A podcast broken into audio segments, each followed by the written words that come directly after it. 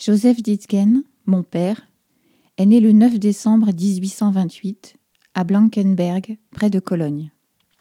C'est un bourg fortifié, ancien repère de chevaliers brigands, dans un site romantique.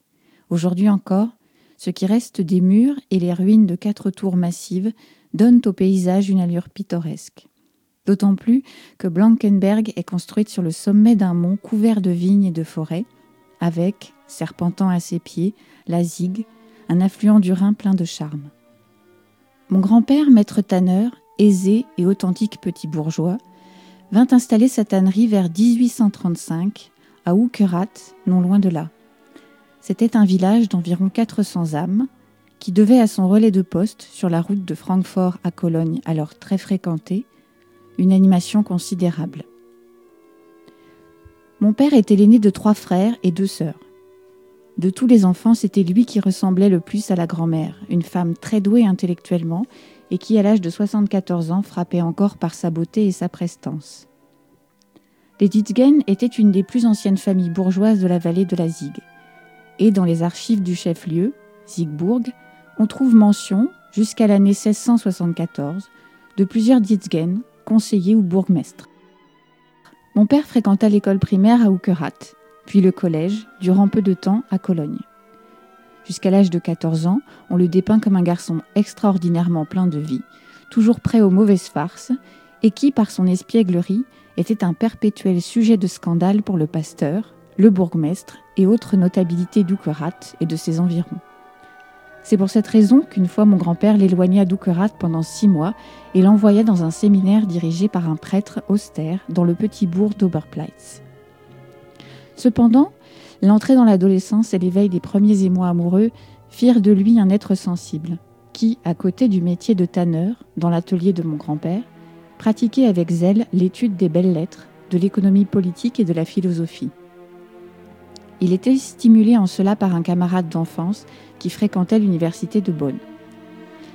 À cette époque, 1845-1849, dans cet atelier où il avait presque toujours un livre ouvert à côté de son ouvrage, il apprit aussi, sans professeur, à lire parfaitement le français et à le parler assez couramment.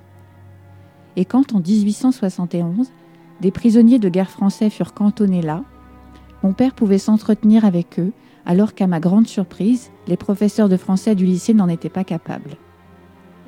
Dans l'héritage de mon père, on a trouvé un petit nombre de poèmes datant de ses années de jeunesse, 1847-1851. En voici deux que j'ai choisis. Le prolétaire.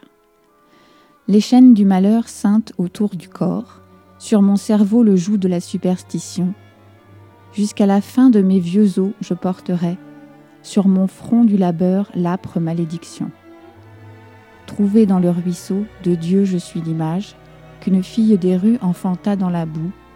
Pourtant, c'est mon étoile à qui je dois de vivre, dans cette condition, pareille au chien sans âme. Tais-toi, vieux vagabond, pour soulager tes peines. Ne te reste-t-il pas ton sac de mendiant et les fades brouées de la religion? Avec mes reins, je dois pousser les tombereaux et peut-être brûler pour la croix en enfer. Ah, que n'ai-je plutôt vendu mon âme au diable? Triste époque. Ah, les petites femmes, les petites chansons, on les aime encore et toujours. L'amour cruel bat en mon cœur. Je l'ai tôt fait savoir aux filles. Pour calmer mes tendres douleurs, une belle s'est vite offerte. À mes baisers, à mes caresses. Au si beau jour du mois de mai, je n'ai jamais très bien compris où les gens trouvaient à se plaindre de vivre en des temps assombris. C'est à moi d'accuser le temps. Aujourd'hui, quand je fais ma cour, cajolant, volant un baiser, Très vite, elle pense au mariage, croit m'attacher à une bague et m'enfermer dans ses filets. Je peux donc ici m'étonner, quel crime est-ce donc que d'aimer? Devrais-je n'avoir pas de cœur parce que je ne sais promettre? J'ai bien lieu d'accuser le temps. Je connais un beau brin de fille, exquise, et comme on n'en fait plus. Mais le bijou me fait défaut qu'il attacherait à mon cœur. Pas d'argent pour le lit nuptial. Certes, je suis vraiment à plaindre, L'amour bat toujours dans mon cœur, mais je ne puis plus l'avouer. On en veut au doux badinage. C'est pourquoi j'accuse le temps.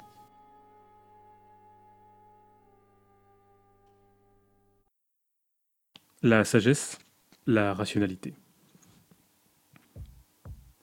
Comprendre la méthode de la connaissance, comprendre l'esprit, a pour but de résoudre tous les problèmes de la religion et de la philosophie, d'élucider à fond les grandes énigmes de portée générale et, par là, de rendre intégralement sa fonction à la recherche, c'est-à-dire la connaissance des relations empiriques particulières.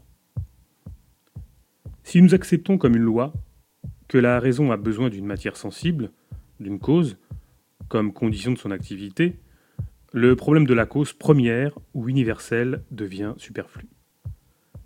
C'est dans la raison humaine que l'on reconnaît alors la cause première et dernière, la cause finale de toutes les causes particulières. Si nous acceptons comme une loi que la raison, pour son activité, a un besoin indispensable d'un donné, d'un commencement, d'une base de départ, le problème du premier commencement devient alors sans intérêt.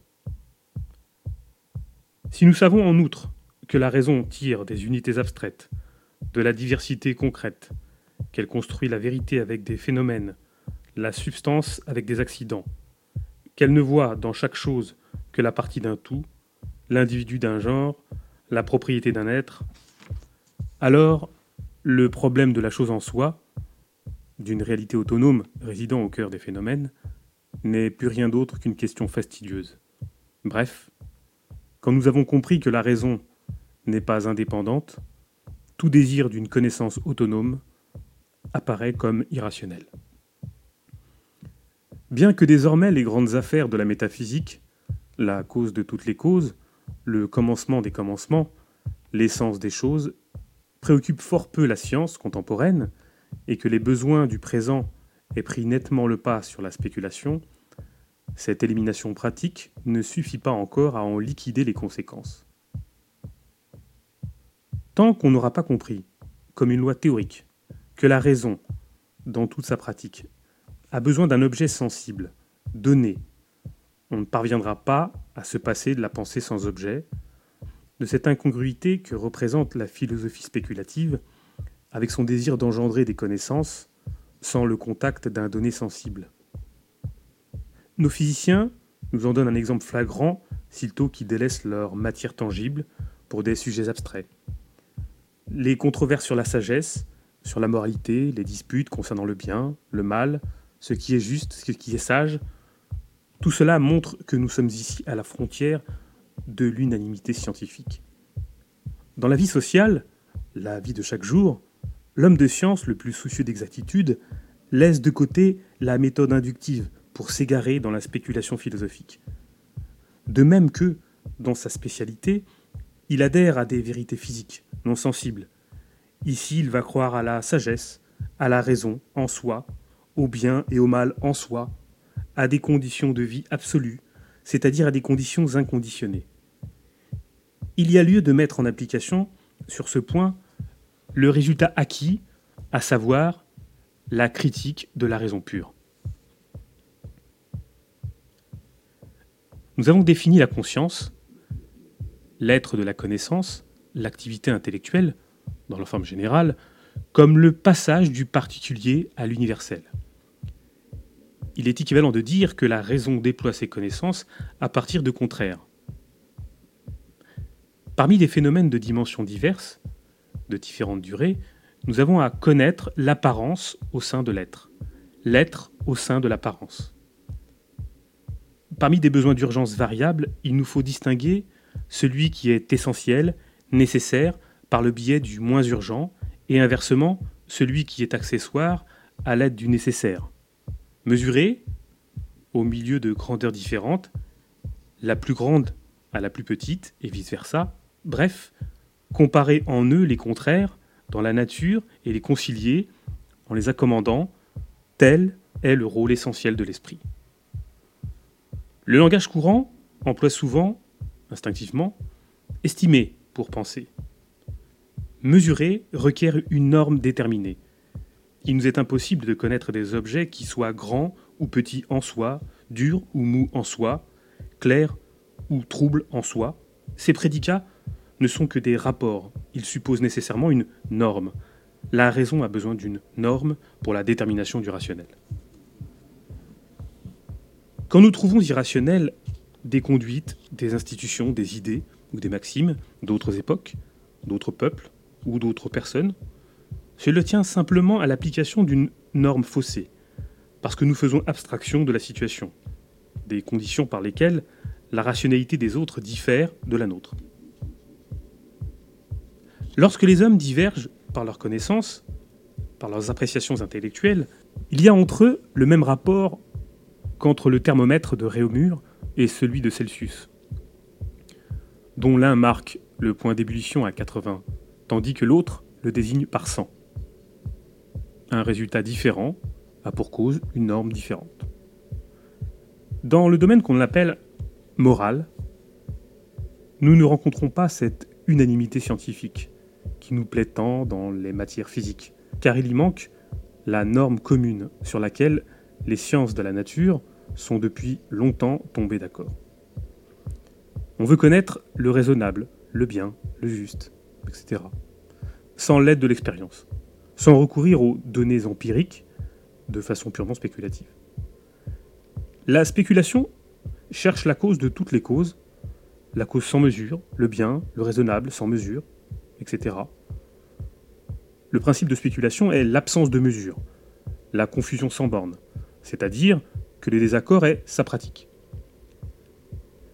Si les adeptes de n'importe quelle religion effective sont unanimes quand il s'agit de leur morale, ils le doivent à la norme toute prête que les dogmes, doctrines et prescriptions fournissent à leur raison.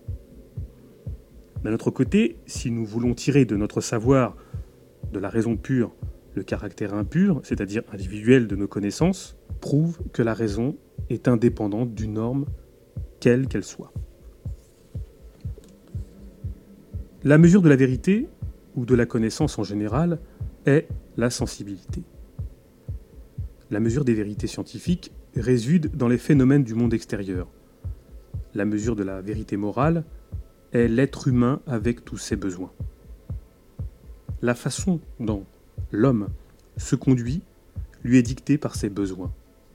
La soif enseigne à boire, la misère à prier. Le besoin est méridional au sud, nordique dans le nord. Il dépasse le temps et l'espace, les individus et les peuples. Il signifie la chasse pour le sauvage, et pour le gourmand la ripaille. Les besoins humains donnent à la raison la mesure qui lui permet d'évaluer le bien, le mal, le juste, le raisonnable, etc. Ce qui répond à notre besoin est bien, ce qui le contredit est mal ce que l'homme ressent dans sa chair, tel est l'objet de la détermination morale de la raison pratique. La variété contradictoire des déterminations morales repose sur la variété contradictoire des besoins humains. Sous la féodalité, les bourgeois des corporations prospéraient dans une concurrence limitée. De nos jours, les chevaliers d'industrie prospèrent dans la libre concurrence. Dans les deux cas, les intérêts s'opposent. C'est pourquoi les idées s'opposent également, et l'un peut légitimement prouver raisonnablement une institution qui paraîtra irrationnelle à l'autre. Lorsque l'individu cherche à déterminer le rationnel à partir de sa seule raison, il ne peut faire autrement que de prendre sa personne pour mesurer de l'humanité entière. Quand on attribue à la raison la faculté de posséder en elle-même la source de la vérité morale, on tombe dans l'erreur spéculative qui consiste à vouloir produire des connaissances sans objet, sans la sensibilité. De la même erreur procède la conception qui impose à l'homme l'autorité de la raison, qui réclame de lui qu'il se soumette aux exigences de cette dernière. Cette conception fait de l'homme un attribut de la raison, alors qu'en réalité c'est inverse. La raison n'est qu'un attribut de l'homme. L'homme dépend-il de la raison ou la raison de l'homme? C'est la même question que de savoir si le citoyen existe pour l'État ou l'État pour le citoyen. En dernière instance, c'est le citoyen qui a la primauté. L'État se modifie selon ses besoins. Mais une fois que les intérêts dominants, les plus haut placés, se sont saisis de l'autorité de l'État, le citoyen, il est vrai, devient alors dépendant de l'État. Cela signifie, en d'autres termes, que dans les choses secondaires, l'homme obéit à l'essentiel. Il sacrifie ce qui est petit, particulier, moins important, au profit de ce qui est grand, universel, total. Il fait passer son goût du luxe après ses besoins essentiels, indispensables. Ce n'est pas la raison en général, mais la raison propre à un corps débile ou à une bourse réduite qui nous apprend à renoncer aux joies de l'intempérance en faveur du bien commun. Les besoins charnels sont la matière avec laquelle la raison confectionne les vérités morales. Séparés, parmi les besoins issus des sens, qui différent par leurs urgences et leurs valeurs, celui qui est essentiel, véritable, de celui qui est purement individuel, c'est-à-dire extraire l'élément général, telle est la tâche de la raison. La distinction entre ce qui est rationnel, qu'en apparence, et ce qui l'est vraiment, se ramène à la distinction entre le particulier et le général. Très tôt, mon père s'est senti attiré par le socialisme, notamment grâce à l'étude de l'économie politique française. En 1848, le manifeste communiste de Marx et Engels fit de lui un socialiste doté d'une conscience de classe. Au cours de l'année folle, il s'essaya à l'agitation, haranguant les paysans, debout sur une chaise, dans la rue principale du village. En juin 1849, à l'âge de 21 ans, la réaction politique le chassa vers l'Amérique où il travailla temporairement comme ouvrier tanneur, peintre en bâtiment et maître d'école. Mais surtout, il parcourut, à pied ou en péniche, une grande partie des États-Unis, du Wisconsin au nord jusqu'au golfe du Mexique au sud, et de l'Hudson à l'est jusqu'au Mississippi à l'ouest. Comme il me l'écrivait à New York en 1882, il considérait que le meilleur profit qu'il avait retiré de son voyage américain était, outre le fait d'avoir appris la langue anglaise, le sentiment d'avoir trouvé un pays et des conditions de vie où l'on pourrait encore supporter aisément le souci du pain quotidien, généralement si lourd et pressant en Allemagne. En décembre 1851, il est de nouveau à Ukorat, travaillant dans l'atelier de son père, et deux ans plus tard, il épouse une orpheline très pieuse, originaire de la petite ville de Drolshagen, en Westphalie. Elle le rendit heureux par ses qualités de cœur et sa joie de vivre, jusqu'à ce qu'elle mourût en 1877. Le couple vécut en parfaite harmonie, malgré des orientations d'esprit très différentes, car ma mère avait des préjugés bourgeois et des sentiments profondément catholiques, tandis que mon père était un libre penseur radical et un social-démocrate convaincu. Voici un fait très significatif des rapports entre mes parents. 21 ans après leur mariage, à l'occasion de ma première communion, circonstance particulièrement importante, ma mère m'incita à adresser au Seigneur une prière fervente pour la conversion de mon père et son retour dans le giron de l'Église, hors de laquelle il n'est point de salut. Même si cette prière ne fut pas exaucée, mon père fut l'être que pendant toute sa vie, ma mère vénéra le plus, après Dieu. Peu de temps après son mariage, mon père, à l'instar des Américains si prompts à changer de métier, installa un commerce de produits coloniaux à Winterscheid, un village situé près d'Ukorat. Il mena son affaire à bien au point qu'il fonda bientôt une succursale dans le village de Ruppechteroth. Mais à Winterscheid, comme à Ukorat et comme plus tard, mon père ne passait que la moitié de sa journée à gagner sa vie. Le reste de son temps, il le consacrait passionnément à l'étude, sans y être incité autrement que par son goût du savoir. Pour assurer son indépendance économique plus vite qu'il ne pouvait l'espérer avec sa boutique, et s'adonner ensuite entièrement aux joies de la connaissance, il partit de nouveau pour les États-Unis en 1859 et essaya d'y établir dans le Sud une affaire plus lucrative. La guerre de sécession, qui éclata peu après, mit un point final à son entreprise à Montgomery, Alabama. Un matin, il trouva quelques-uns de ses amis la corde au cou, pendus devant leur maison, parce que leur sympathie pour le Nord les avait rendus indésirables. En 1861, il quitta l'Alabama et revint sur les bords du Rhin pour reprendre son ancienne affaire à Winterscheid. Un jour, le hasard voulut que l'aîné de ses sœurs lui fit remarquer une annonce de la Kölnischer Zeitung, journal de Cologne, qui recherchait un directeur technique au courant des méthodes de tannage les plus modernes pour une tannerie d'État, en Russie, à Saint-Pétersbourg. Mon père se proposa pour ce poste et fut engagé au printemps 1864. En quelques années, grâce à l'amélioration des méthodes, il parvint à quintupler la capacité de production de la fabrique. Mais, dès 1869, il était de retour en Rhénanie, vivant cette fois à Siegburg, petit chef-lieu de 8000 habitants, où un oncle lui avait laissé une tannerie en héritage. Cet héritage, son désir d'une indépendance plus grande et aussi la situation politique en Russie étaient les motifs qui l'avaient poussé à quitter Saint-Pétersbourg. L'administration le voyait partir avec regret.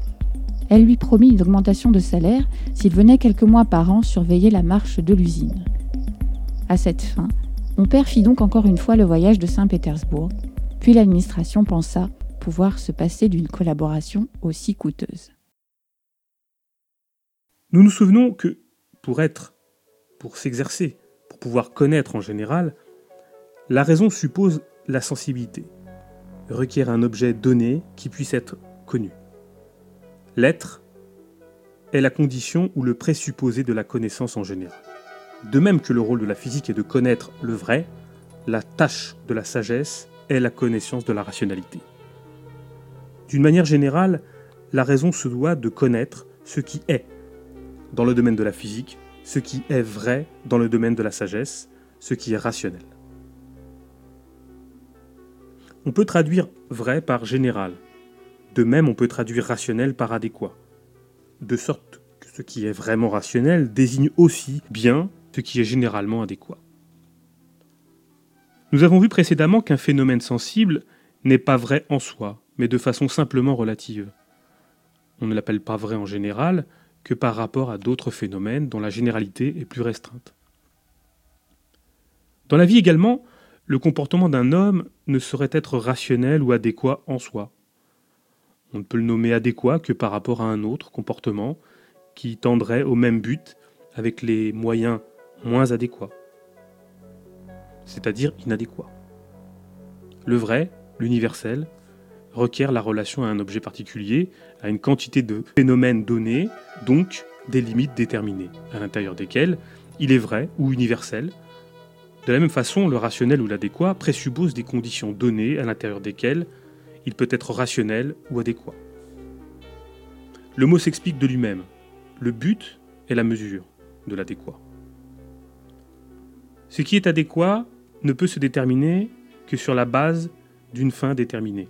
Cette fin étant donnée, on appelle rationnelle la conduite qui la réalise de la façon la meilleure, la plus complète, la plus générale. Et par comparaison, toute autre conduite, moins bien adaptée, devient irrationnelle. En vertu de la loi découverte par l'analyse de la raison pure, et selon laquelle toute connaissance, toute pensée se rapporte à un objet, à une quantité sensible, il est clair que tout ce que notre entendement distingue est un quantum et que par conséquent, toutes les conditions sont seulement quantitatives et graduelles, et non pas absolues et essentielles. La distinction entre le rationnel et l'irrationnel, c'est-à-dire entre le rationnel momentané ou individuel et le rationnel absolu, est aussi purement quantitative. Il en résulte que toute irrationalité est rationnelle, conditionnellement, et que seul est irrationnel le rationnel inconditionné. Si nous avons compris que la connaissance, en général, nécessite un objet, une mesure qui lui soit extérieure, nous nous gardons bien de vouloir connaître le rationnel sans mesure ou absolu. Ici comme partout, nous devrons nous contenter de rechercher le rationnel au sein du particulier. Le résultat de la connaissance, sa précision, son exactitude, sa certitude et l'unanimité qu'elle entraîne, tout cela dépend de la précision avec laquelle sa tâche est formulée, de l'exactitude avec laquelle est délimité le quantum sensible qu'il s'agit de connaître. Si l'époque, l'individu, la classe, le peuple, nous sont donnés ainsi que le besoin essentiel, le but général est dominant, dans ce cas, le rationnel ou ce qui est conforme au but ne peut plus être problématique. Certes, nous pouvons connaître la rationalité humaine dans toute sa généralité, mais à condition que nous prenions pour norme l'humanité en général et non une fraction particulière de l'humanité. La science est capable de connaître non seulement la structure corporelle d'un individu particulier, mais encore le type général du corps humain, à la condition cependant de soumettre à notre entendement les données non pas individuelles mais générales. La science de la nature divise l'humanité entière en quatre ou cinq races, en établit pour ainsi dire des lois physiques, physiognomoniques. Mais lorsqu'elle rencontre ensuite des individus ou des ethnies que leurs particularités peu courantes ne permettent de ranger dans aucune catégorie, l'existence de telles exceptions ne constitue pas une entorse à l'ordre universel de la nature. Elle prouve simplement que notre classification scientifique est défectueuse. En revanche, quand les idées dominantes désignent globalement une conduite comme rationnelle ou irrationnelle, sortant ensuite à des contradictions dans la vie réelle, on a l'illusion de pouvoir s'épargner le travail de la connaissance en déniant à l'adversaire le droit de citer dans l'ordre universel de la morale. Le fait qu'il existe des instances contradictoires devrait convaincre de la valeur limitée des règles morales. Au lieu de cela, on leur fournit une absoluité à bon marché, en refusant d'apercevoir leurs contradictions. Il s'agit là d'un refus dogmatique, d'une pratique négative, qui ignore un objet comme étant opportun. Ce n'est pas un savoir positif, une connaissance compréhensive, lesquelles s'authentifient précisément par la solution des contradictions. Durant son séjour en Russie, il écrivit L'essence du travail intellectuel humain, exposé par un travailleur manuel, nouvelle critique de la raison pure et pratique.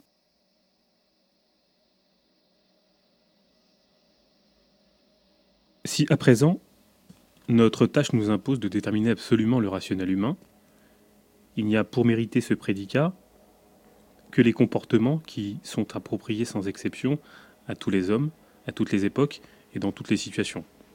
Par conséquent, des généralités indéterminées, sans contradiction et par là même insignifiantes.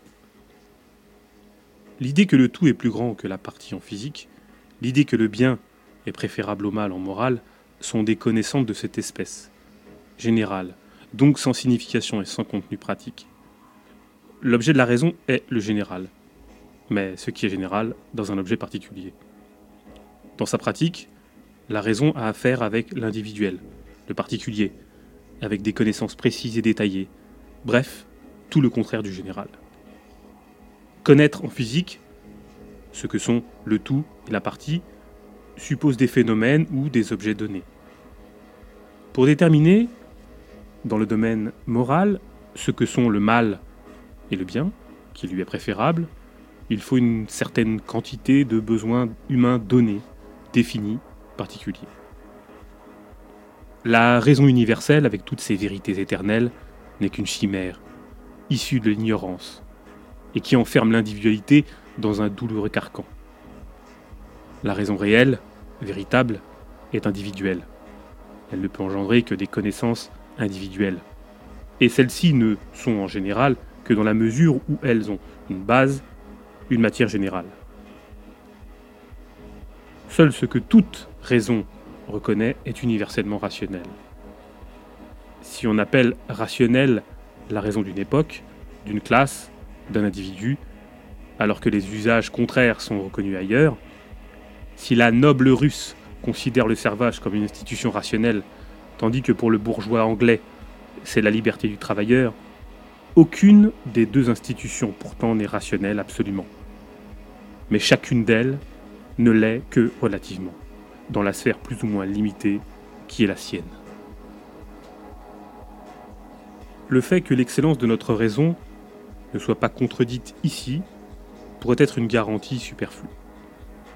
Notre raison n'est pas capable de découvrir, de manière absolue et autonome, les objets de la recherche spéculative, ni ceux du monde moral, le vrai, le beau, le bien, le mal, le rationnel, etc. Mais elle sait fort bien, à l'aide des conditions sensibles données, et de façon simplement relative, distinguer entre le général et le particulier, l'être et l'apparence, le goût du luxe et les besoins indispensables.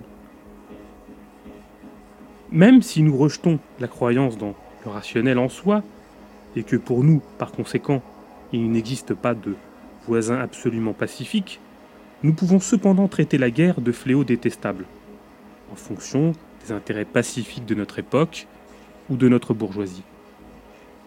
Nous ne saurons trouver la vérité dans le temps et l'espace que si nous interrompons la veine randonnée à la découverte du vrai en général.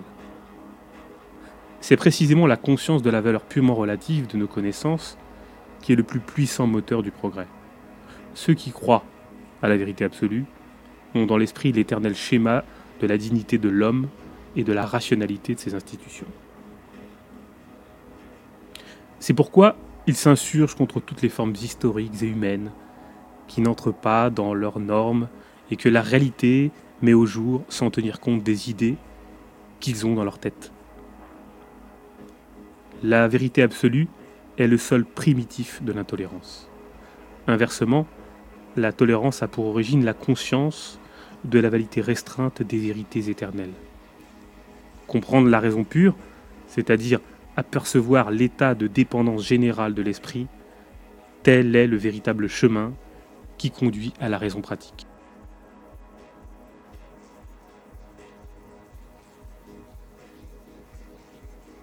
Durant son séjour en Russie, il écrivit L'essence du travail intellectuel humain, exposé par un travailleur manuel, nouvelle critique de la raison pure et pratique.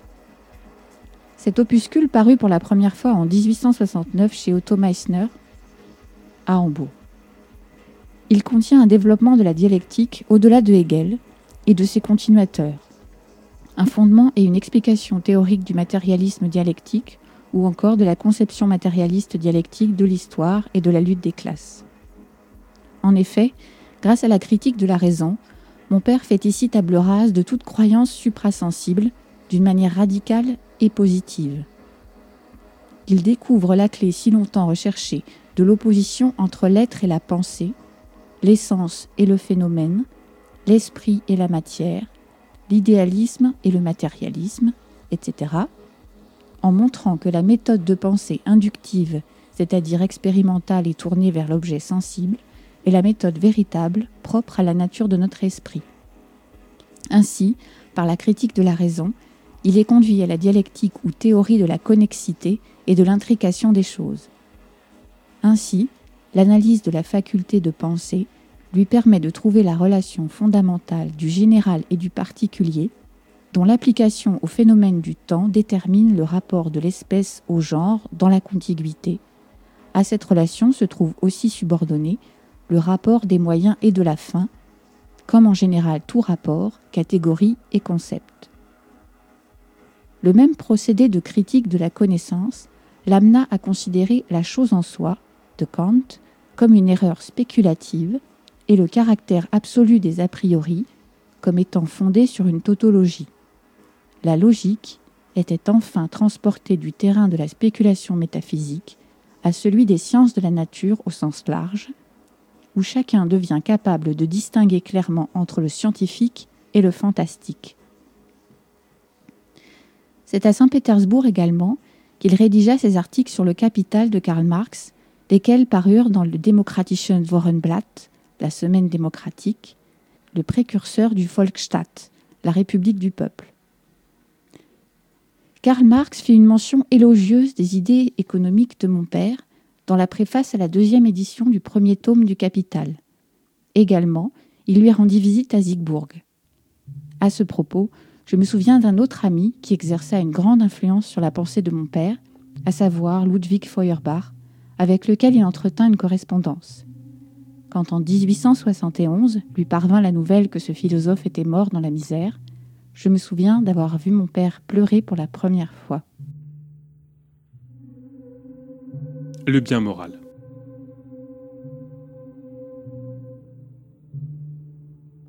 Par sa nature, notre tâche se limite à prouver que la raison pure est une absurdité, que la raison est seulement le condensé des actes de connaissance individuels qui embrassent des connaissances prétendument pures, c'est-à-dire particulières. Nous avons examiné la philosophie, la science stérile des connaissances pures ou absolues. Son but nous semble présomptueux, dans la mesure où l'évolution de la philosophie représente une longue suite de désillusions, dans laquelle les systèmes inconditionnés ou absolus apparaissent comme liés aux conditions de l'espace et du temps. Nos explications ont montré l'importance relative des vérités éternelles. Nous avons vu que la raison est dépendante de la sensibilité. Nous avons appris que les limites déterminées sont la condition nécessaire de la vérité en général. Nous avons vu spécialement en rapport avec la sagesse de la vie que les connaissances acquises à propos de la faculté pure de connaître se trouvent confirmées dans le domaine pratique par la dépendance de la sagesse ou de la rationalité à l'égard des conditions sensibles données. Si nous appliquons encore cette théorie à la morale, au sens strict du mot, l'emploi de la méthode scientifique doit nous faire atteindre l'unanimité propre à la science, même en ce domaine où le bien et le mal sont objets de controverse.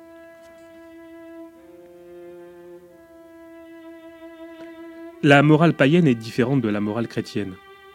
La morale féodale se distingue de la morale bourgeoise contemporaine, comme le courage de la solvabilité.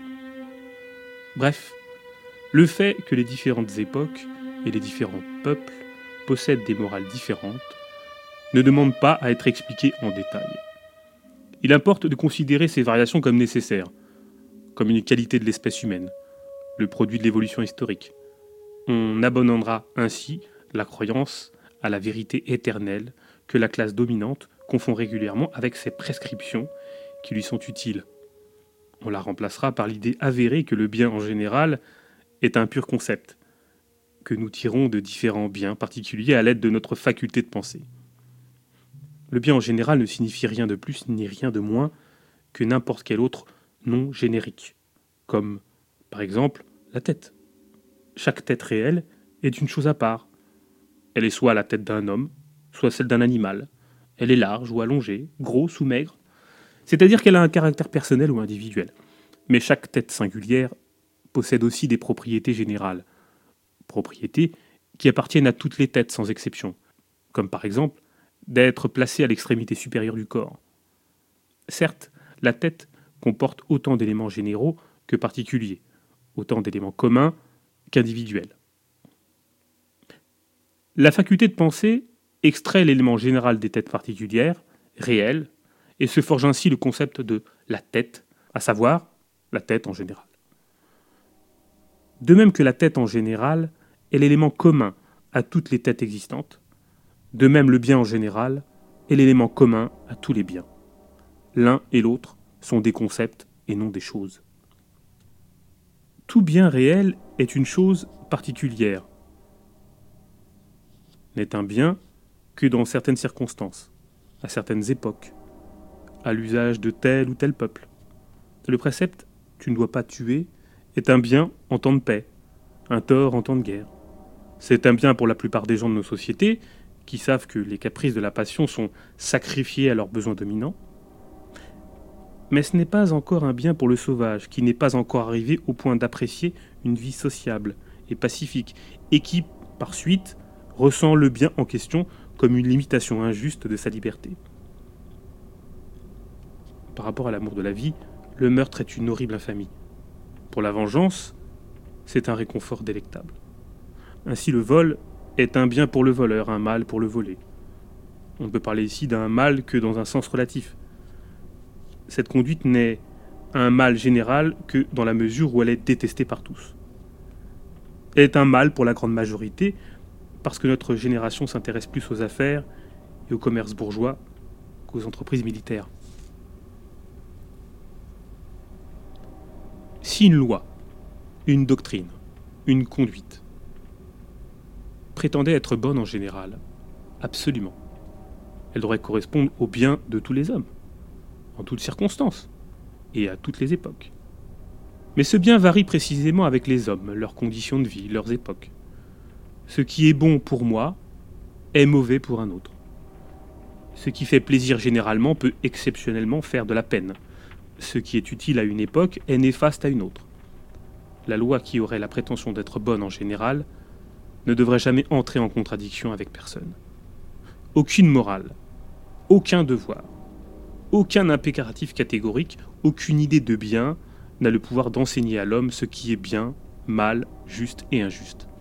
Est bien ce qui correspond à notre besoin, est mal ce qui s'y oppose. Mais qu'est-ce qui est bien universellement? Tout et rien, ni le bâton droit, ni le bâton brisé. Rien n'est bon, et tout est bon, quand j'ai besoin qu'il le soit. Et nous avons besoin de tout. Nous trouvons en chaque chose un bon côté. Nous ne sommes pas limités à ceci ou à cela. Nous sommes illimités, universels dans nos besoins.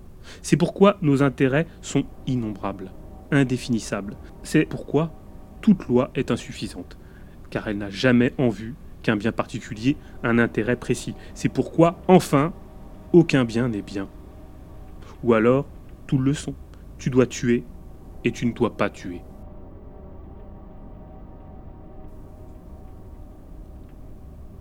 Dans son entreprise de Zigbourg, il pouvait s'adonner assez tranquillement à ses études. Mais il n'était pas question pour lui d'acquérir des richesses matérielles, car l'héritage de Zigbourg lui assurait le nécessaire ainsi qu'à sa famille, quoique de façon modeste. Il lui suffisait de conserver son héritage intact. Pour n'y avoir pas réussi, mon père connut par la suite bon nombre de soucis. C'était tantôt l'un, tantôt l'autre de ses amis qui avait besoin de son soutien et le mettait dans l'embarras. Un jour, il fit le voyage du Danemark pour aider un ami politique en prenant une participation financière dans sa tannerie. Mais cette tentative se solda pour lui par une perte considérable. En même temps, d'année en année, son commerce du cuir et sa tannerie à Zigbourg devenaient de moins en moins rentables et concurrentiels, par suite du développement de la grande industrie. Finalement, après qu'il eut passé trois mois de détention préventive à Cologne, en 1878, le reste de sa clientèle disparut presque complètement. Cette arrestation avait eu lieu sous le coup de l'émotion qui s'était emparée des pouvoirs publics en Allemagne à la suite des attentats de Eudel et de Nobiling en 1878. La cause immédiate était un discours que mon père avait prononcé à Cologne sur le thème L'avenir de la social-démocratie. Ce discours fut imprimé à Cologne en 1878 et fut réédité plus tard sous la forme d'une brochure de propagande. Pendant son séjour à Zigbourg, de 1869 à 1884, mon père écrivit une longue série d'articles sur des questions économiques et philosophiques pour le Volksstaat, le Vorfest, le Social-Démocrate, la Neue Zeit de Stuttgart, le New Yorker Volkszeitung, le journal du peuple de New York. Il écrivit aussi un certain nombre de brochures qui sont, du moins pour ce que j'en connais, la religion de la social-démocratie, la société bourgeoise, Économie politique, lettre ouverte à Heinrich von Siebel, ce que croient les incroyants. Au congrès de La Haye, en 1872, où mon père participait comme délégué, Karl Marx le présenta ainsi à l'Assemblée des représentants ouvriers Voici notre philosophe. Malgré sa résistance, car il lui manquait l'habitude et peut-être aussi le talent de paraître en public, on le persuada de se porter candidat au Reichstag en 1881 dans la circonscription de Leipzig où il fut battu par une coalition des partis de l'ordre.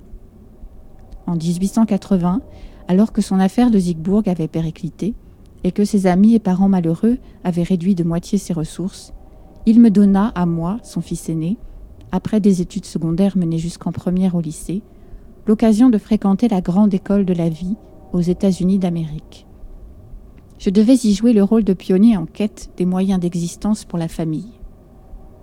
Comme cette entreprise réussit, mon père put se consacrer en toute quiétude à la tâche de sa vie, qui malheureusement trouva une fin trop précoce avec acquis de la philosophie. Le sérieux avec lequel mon père se donna à cette tâche apparaît non seulement dans les propos qu'il tint peu de temps avant sa mort, mais aussi dans cette lettre qu'il m'écrivit le 16 octobre 1880. Je voudrais te révéler une partie essentielle de moi-même que tu as pu soupçonner mais dont tu ne connais rien véritablement, car nous n'en avons jamais parlé. Ainsi, nous serons capables de nous comprendre mieux encore. En bref, voici la chose. Depuis ma prime jeunesse, un problème logique me poursuit, à savoir les questions ultimes de toute la connaissance. C'est comme un poids que je porte dans la tête. Quand au cours de mes années passées les difficultés survenaient, je pouvais l'oublier pendant quelque temps.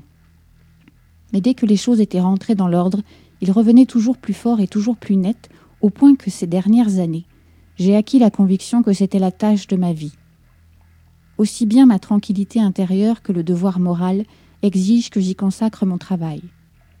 Si je l'avais compris à Saint-Pétersbourg, comme je le comprends aujourd'hui, nous serions encore là-bas. De là vient aussi que j'ai toujours voulu trouver un associé qui pût m'aider à supporter les charges économiques. De là vient le Danemark et Solingen. À Solingen aussi, mon père s'était engagé dans une affaire malheureuse. Et mon incapacité à gérer ici tout seul un commerce de détail. Mon intention est toujours d'avoir l'esprit libre pour pouvoir méditer sur ce problème. Ces derniers temps, je suis tout à fait abattu. Cette idée ne me quitte ni le jour ni la nuit. Mais les soucis matériels ne me laissent aucun loisir pour m'en occuper quelque peu. Mais c'est assez pour le moment. Je ne veux pas te dire beaucoup plus de la chose en elle-même, tant que tu n'auras pas plus de maturité.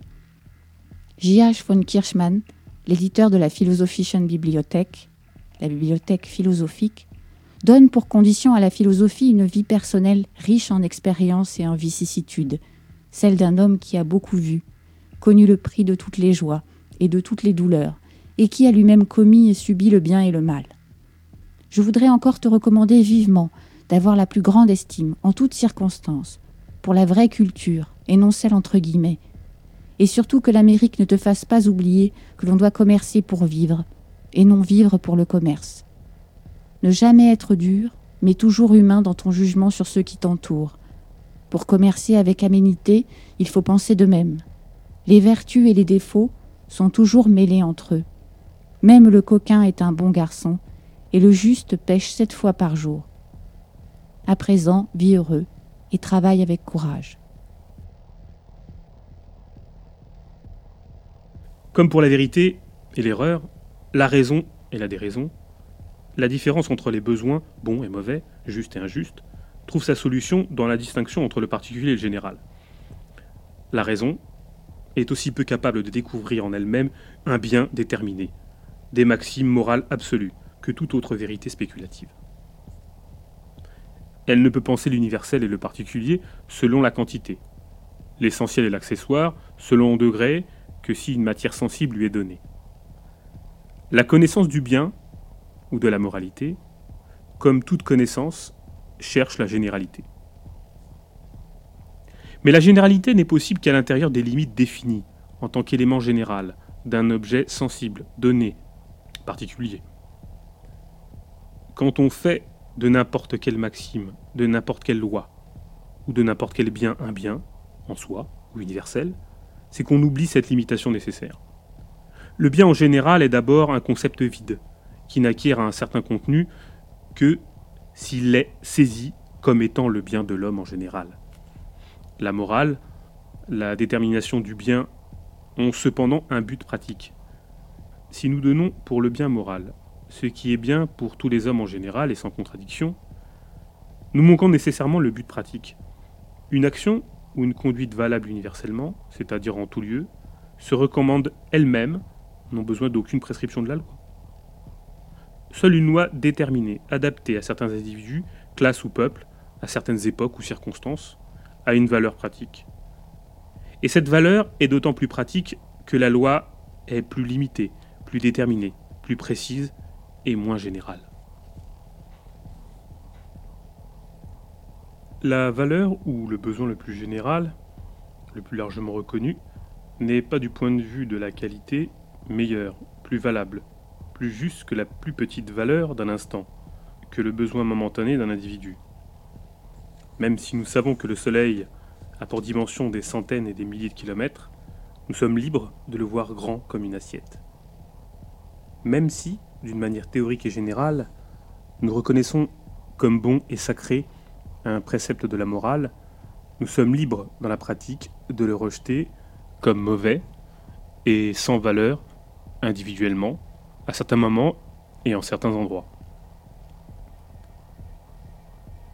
Le bien, même le plus universel, le plus sacré, le plus sublime, n'est valable qu'à l'intérieur de limites déterminées. Et dans certaines limites également, le pire des mots est un bien légitime. Certes, subsiste la distinction éternelle entre les intérêts véritables et illusoire, entre la passion et la raison, entre les besoins et les tendances essentielles, dominants, généraux, estimables et les désirs contingents, accessoires, particuliers. Mais cette distinction ne justifie pas une division en deux mondes, un monde du bien et un autre du mal. Cette distinction n'est pas positive, absolue, universelle, définitive, elle n'a qu'une valeur relative. Comme la distinction entre le beau et le laid, elle dépend de la personnalité de celui qui l'établit.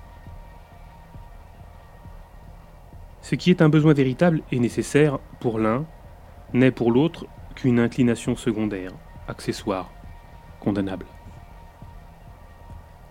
La morale est la quintessence des différentes lois morales contradictoires, qui ont pour but commun de régler la conduite de l'homme envers lui-même et autrui, en sorte que soit pris en considération au sein du présent, le futur, en chaque chose l'altérité, à côté de l'individu l'espèce. L'homme isolé est dimuni, limité, il ne peut se suffire à lui-même. Il a besoin des autres, de la société, comme complément et doit donc, pour vivre, laisser vivre. Les considérations qui résultent de cet état d'indigence réciproque constituent ce que l'on désigne du nom de morale. L'impossibilité pour l'individu de se suffire à lui-même, son besoin de compagnon, est la raison ou la cause des égards que l'on a pour son prochain, c'est-à-dire la morale. Comme nécessairement le porteur de ce besoin, à savoir l'homme, est toujours un individu. Ce besoin est aussi nécessairement individuel, avec simplement une intensité plus ou moins grande. Comme nécessairement le prochain est toujours différent, les égards qui lui sont dus diffèrent, aussi nécessairement. À l'homme concret appartient une morale concrète. La moralité universelle est aussi abstraite et vide de contenu que l'humanité universelle. Et aussi vaine et impraticable les lois qu'on cherche à déduire de cette idée imprécise. L'homme est une individualité vivante, qui a son bonheur et sa fin en elle-même. Le besoin entre elle et le monde, avec l'intérêt comme intermédiaire, et qui ne doit à aucune loi, sans exception, une obéissance qui dépasserait les limites de cet intérêt. Le devoir et l'obligation morale d'un individu ne vont jamais au-delà de son intérêt. Mais ce qui va au-delà de ce dernier, c'est la puissance matérielle de l'universel par rapport au particulier.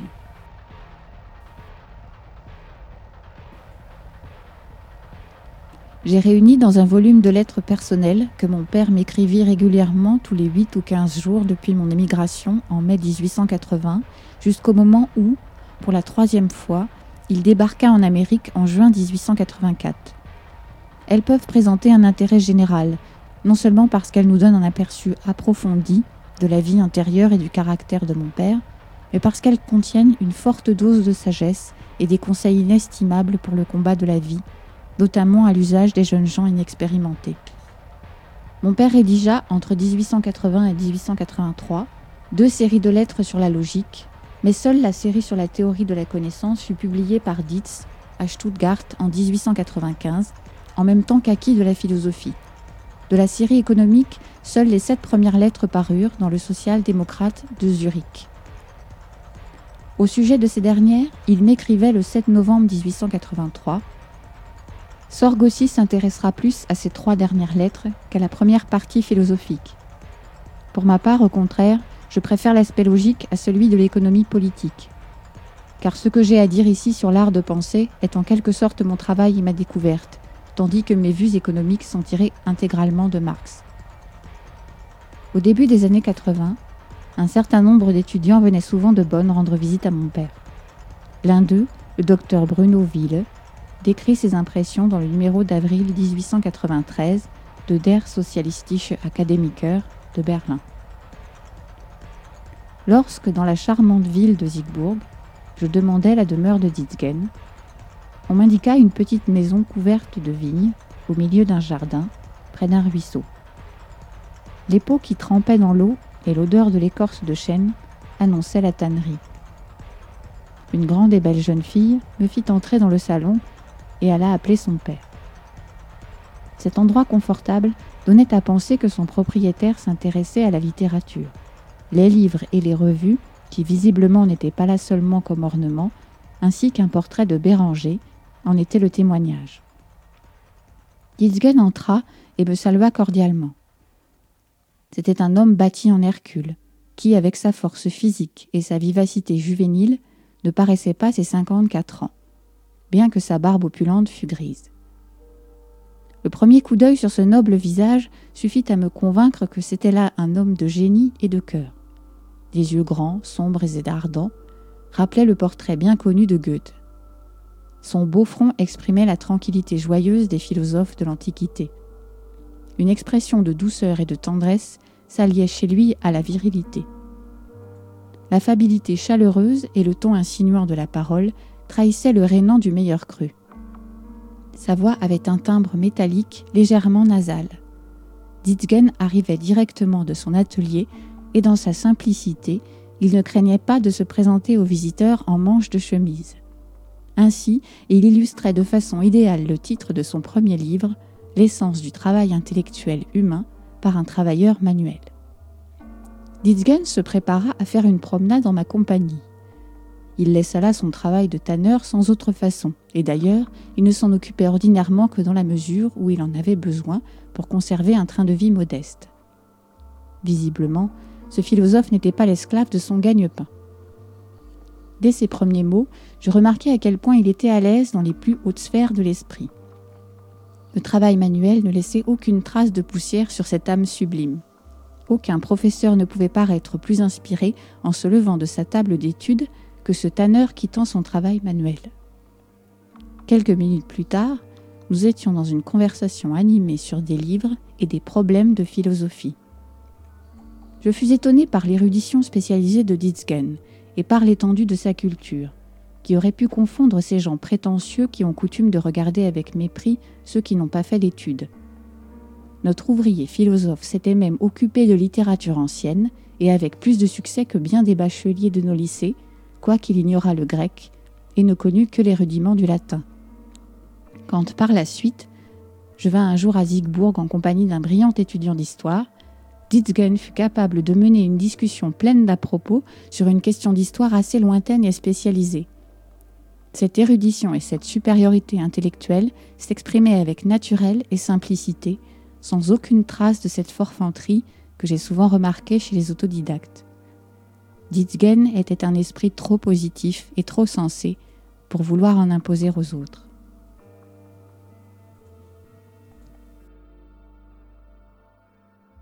Si nous assignons comme tâche à la raison de définir les biens moraux, nous pouvons obtenir un résultat qui entraîne l'unanimité scientifique, à la condition de nous entendre d'abord sur les individus ou les circonstances, bref, sur les limites à l'intérieur desquelles ce bien universel doit être déterminé. Il s'agit donc de chercher comme condition préalable, non des biens en soi, mais des biens déterminés, de définir notre tâche avec précision. La mauvaise compréhension de cette tâche est la source de la détermination contradictoire de la morale, des solutions divergentes du problème. Chercher le bien sans un certain quantum de données sensibles, sans l'aide d'une matière délimitée, est une opération qui relève de la spéculation laquelle croit pouvoir d'étudier la nature en général sans le recours des sens. Le désir d'obtenir une détermination positive de la morale à partir des connaissances pures ou de la pure raison laisse apparaître la croyance philosophique en des connaissances a priori. Dans son histoire de l'Angleterre, Macaulay nous dit, parlant de la révolte contre le règne anarchique et barbare de Jacques II, Il est vrai que la frontière entre la rébellion légitime et illégitime est impossible à déterminer avec précision. Cette impossibilité a sa racine dans la nature de la distinction entre le bien et le mal et se retrouve dans toutes les parties de l'éthique. On ne peut pas distinguer la conduite bonne de la mauvaise avec autant d'exactitude que le cercle du carré. Il y a une frontière où la vertu et le vice se recoupent. Qui pourrait faire la différence exacte entre le courage et la témérité, la prudence et la lâcheté, la générosité et la dilapidation. Qui serait capable de préciser jusqu'où on peut aller dans l'indulgence envers le crime? À quel moment elle cesse de mériter le nom d'indulgence pour devenir une faiblesse coupable? L'impossibilité de fixer exactement une telle limite n'est pas due, comme le pense Macaulay, à la nature de la différence entre le bien et le mal. Elle tient plutôt aux préjugés qui portent à croire en un bien absolu, en des vices et des vertus réelles. Elle tient à la capacité de concevoir que le bon, le bien et le mal n'ont de valeur que dans la relation avec le sujet qui juge, et non en tant qu'objet en soi. Aux yeux du prudent, le courage n'est que la témérité. Aux yeux du courageux, la prudence passe pour de la lâcheté. Une révolte contre un gouvernement en place n'est un bien que pour les insurgés. Pour ceux qui sont visés, c'est toujours un mal. Aucune conduite ne saurait être bonne ou mauvaise en général, et absolument. Les mêmes qualités, chez l'homme, sont tantôt bonnes, tantôt mauvaises, selon ses besoins et leurs emplois, selon le lieu et l'époque. Ici, ce sont les détours, la ruse et l'artifice qui sont à l'honneur. Là, ce sont la loyauté, la droiture et la franchise.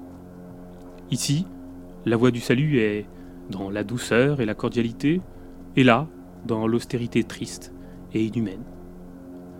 C'est l'aspect quantitatif, la dose, plus ou moins grande, de bonheur que procure telle ou telle qualité humaine qui détermine la différence entre la vertu et le vice. La raison ne peut distinguer le bien du mal, la vertu du vice, que dans la mesure où elle est capable d'apprécier quantitativement le bien contenu dans une qualité, un précepte ou une conduite. Aucun impératif catégorique, aucun devoir moral ne fonde le bien pratique réel. Au contraire, c'est l'éthique qui trouve son fondement dans ce qui est bien au cœur de la réalité sensible. Pour la raison en général, la franchise n'est pas un trait de caractère plus valable que la ruse. La franchise n'est préférable que dans la mesure où elle apparaît meilleure que la ruse quantitativement, c'est-à-dire d'une manière bien plus fréquente, plus générale. D'où il résulte qu'une science du bien ne peut servir de fil conducteur à la pratique que si, par ailleurs, la pratique a été condition préalable de cette science.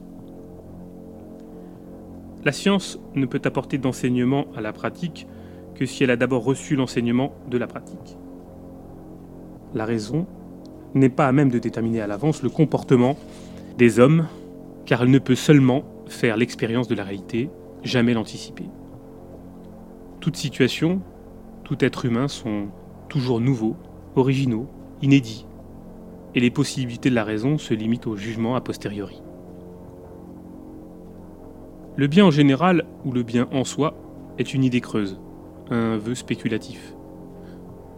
Pour atteindre la généralité scientifique, le bien nécessite des conditions sensibles données, sur la base desquelles le général puisse être déterminé. La science ne saurait dogmatiquement nous fournir une garantie en nous disant telle ou telle chose est bonne parce qu'elle est reconnue comme un bien. Pour former ses connaissances, la science a besoin d'un fondement extérieur. Elle ne peut connaître le bien que dans la mesure où il est un bien. L'être est la matière première, la condition préalable, le fondement de toute science. De ce qui vient d'être dit, il ressort que la morale demande à être étudiée, non d'une manière spéculative ou philosophique, mais inductivement ou scientifiquement. Nous ne pouvons pas désirer connaître un bien absolument général, mais seulement relativement général. La raison ne peut avoir d'autre tâche, dans le domaine moral, que de déterminer des biens dans des conditions préalablement définies. Ainsi, la croyance en un monde moral universel se dilue dans la conscience de la liberté humaine. La connaissance de la raison, du savoir ou de la science englobe la connaissance de la validité restreinte de toutes les maximes morales. L'homme a placé sur l'autel de la croyance comme le bien le plus élevé, ce qui lui faisait l'effet d'être précieux, salutaire, divin. Pour les Égyptiens, c'était le chat. Et, pour le Christ, la providence paternelle. Ainsi, comme au début, les besoins de l'homme le portaient à l'ordre, et la discipline. Il s'enthousiasma pour les bienfaits de la loi, et l'idée que cette dernière avait une noble origine s'implanta si fort en lui qu'il prit pour un présent divin l'œuvre détestable qu'il avait lui-même créée. L'invention de la souricière et d'autres innovations bénéfiques firent tomber le chat de son piédestal. Quand l'homme devient son propre maître, qu'il trouve en lui-même aide et protection, quand il prévoit par ses propres moyens, toute autre providence devient inutile. Une fois devenu majeur, toute tutelle lui semble insupportable. L'être humain est un être jaloux. Il subordonne tout, indifféremment à ses intérêts. Dieu est la loi. Des préceptes ont beau s'être acquis, grâce au service rendu, une autorité aussi ancienne et considérable, la prescription divine se trouve rabaissée au statut humain, le bien passé devient un mal présent, du fait des besoins nouveaux qui entrent en contradiction avec eux. Les Hébreux avaient vénéré et sanctifié la crainte du châtiment exemplaire, œil pour œil, dent pour dent, comme la divinité tutélaire de la moralité.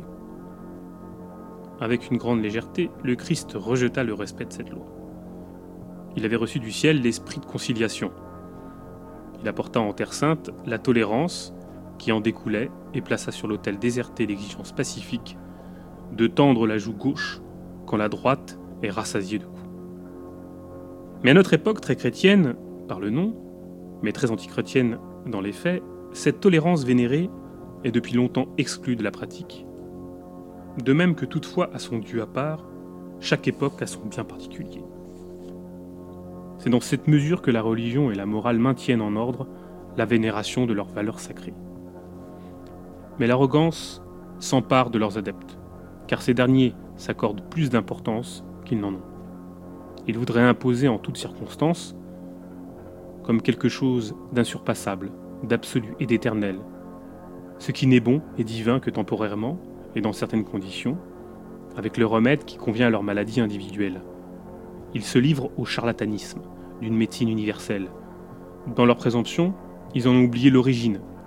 Primitivement, c'est un besoin individuel qui dicte la loi, et ensuite, l'homme, avec tous ses besoins, est obligé de suivre cette règle, de marcher sur cette corde ténue.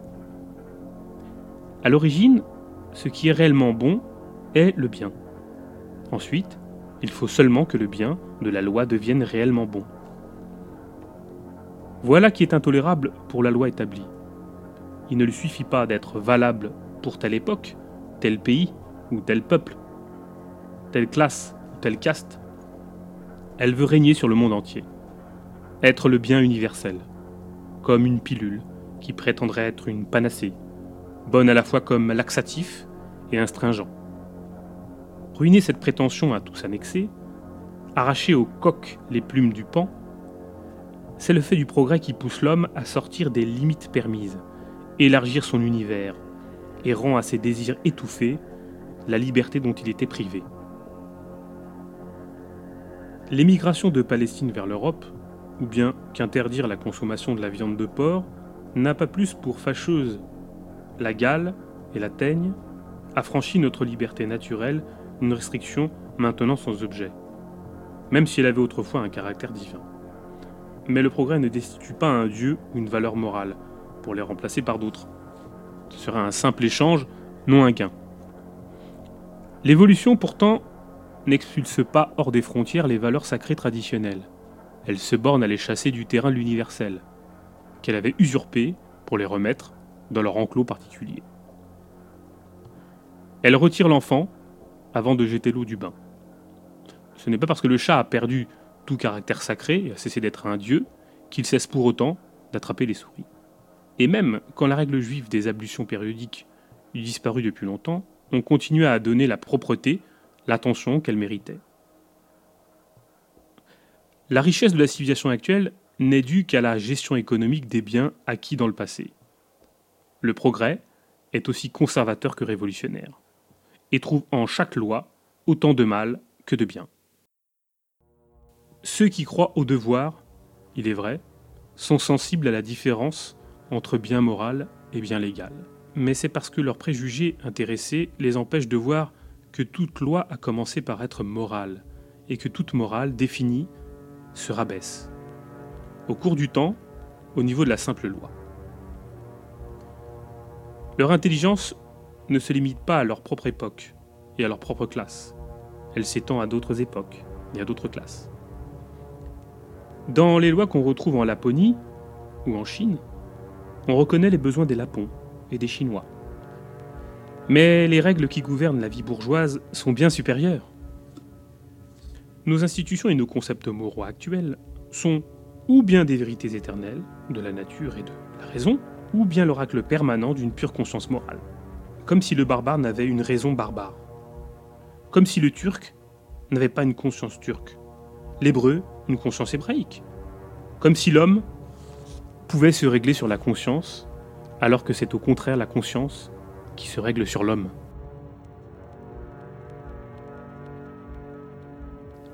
Pendant tout le temps où je fus à Bonn, les pèlerinages à Siegburg furent parmi mes entreprises préférées. J'avais coutume d'apporter à Disgen des livres de la bibliothèque universitaire.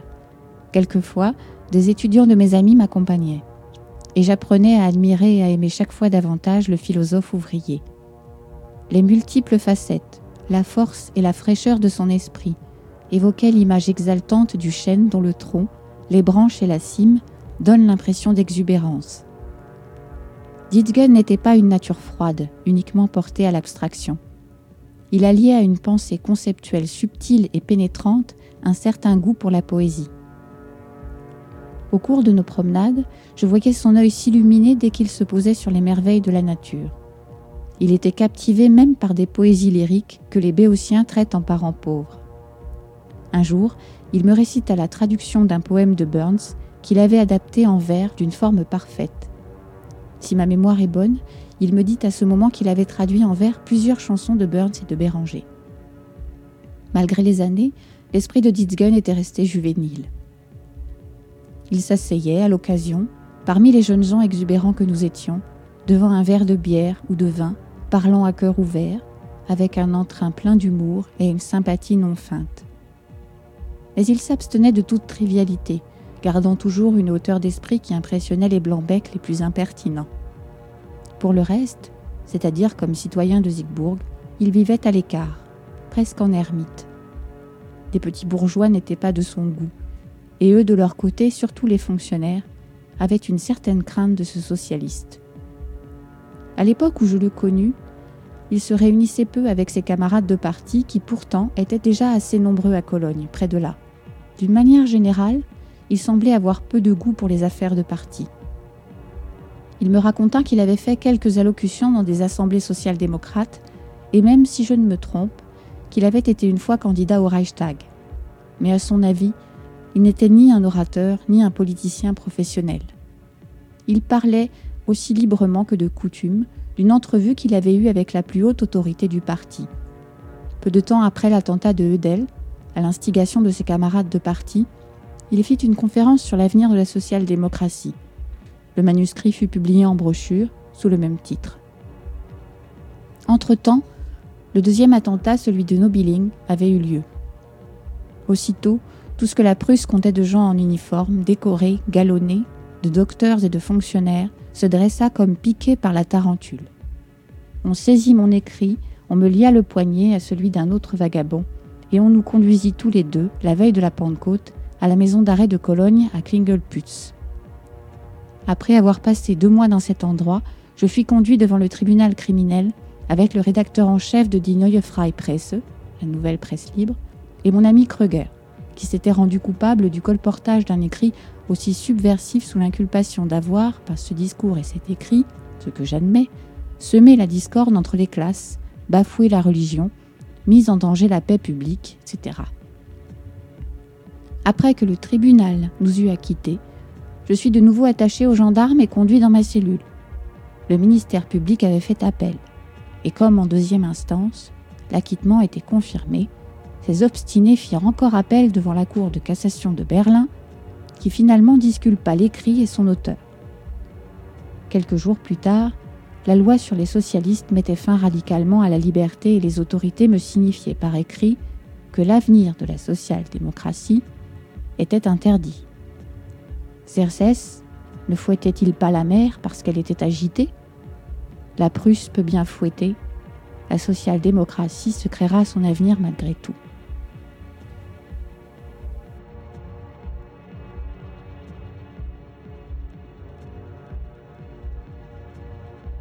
Celui qui limite la vocation de l'homme à l'amour et au service de Dieu, pour goûter plus tard la félicité éternelle, peut fort bien reconnaître, par un acte de foi, l'autorité des préceptes traditionnels de la morale et ensuite continuer sa route. En revanche, celui qui a pour but le développement, l'éducation et le bonheur terrestre de l'homme ne trouve pas du tout futile de s'interroger sur les titres d'une telle supériorité. La conscience de la liberté individuelle nous enlève seulement toute considération pour la règle d'autrui, ce qu'exige la marche résolue du progrès. Elle nous libère de tout désir d'un idéal illusoire, d'un monde meilleur en général, et nous rend aux intérêts pratiques déterminés, propres à notre époque, ou à notre personne. Mais en même temps, elle nous réconcilie avec le monde réel, existant, que nous ne considérons plus, à présent, comme la réalisation manquée de ce qui doit être, mais comme étant l'ordre de ce qui peut être. La réalité a toujours raison. Ce qui existe doit être ainsi et ne peut être autrement avant de devenir autre. Là où la réalité, la puissance existe, par soi, le bien, c'est-à-dire l'expression du bien, existe aussi par soi. La faiblesse n'a pas plus de droit à faire valoir que la force autrefois pour rendre à ses besoins la validité qu'on leur refusait. L'intelligence de l'histoire nous a fait voir non seulement le côté négatif, risible et périmé des religions, des mœurs, des institutions et des idées du passé, mais aussi leur côté positif, rationnel et nécessaire. Elle nous fait comprendre par exemple que la divinisation des animaux est l'exaltation de leur utilité reconnue. De la même façon, L'intelligence du présent nous montre l'ordre des choses existant, non seulement dans son insuffisance, mais comme la conclusion rationnelle et nécessaire de prémices antérieures. Le sacré. La théorie achevée de la morale trouve son expression pratique dans le principe bien connu la fin justifie les moyens. Cette maxime à double sens pourrait être reprochée en même temps qu'aux jésuites. Les défenseurs de la Compagnie de Jésus s'efforcent de présenter cette formule comme une calomnie malveillante. Nous ne voulons pas prendre parti pour les uns ou pour les autres. Nous désirons simplement donner notre avis, justifier la vérité et la rationalité de ce principe, essayer de le rétablir aux yeux de l'opinion publique. Pour aplanir l'aspect le plus général de la contradiction, il devrait suffire de comprendre que moyens et fins sont des concepts tout à fait relatifs, que toute fin particulière est un moyen et tout moyen une fin. On ne peut pas, positivement, distinguer entre le grand et le petit, le bien et le mal, la vertu et le vice. On ne peut pas davantage établir une distinction positive entre la fin et le moyen. Considérée à part comme une totalité, chaque conduite est à elle-même sa propre fin, et les différents moments qui divisent l'action la plus brève constituent ses moyens. Chaque action particulière est un moyen qui, en commun avec d'autres actions sujet, poursuivent une fin générale. En soi, les actions ne sont ni des moyens, ni des fins. Rien n'est en soi, ni pour soi. Tout être est relatif. Les choses ne sont ce qu'elles sont que dans et par leur relation.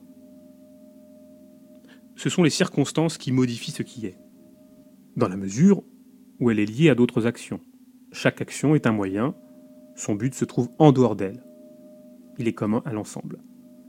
Mais si on la considère isolément, chaque action est elle-même un but qui englobe ses propres moyens.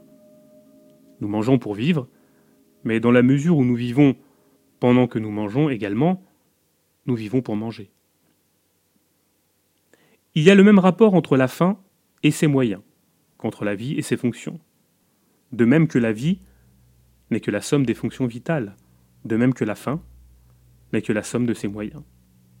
Une fois de plus, la différence entre la fin et les moyens s'est réduite à la distinction du particulier et du général.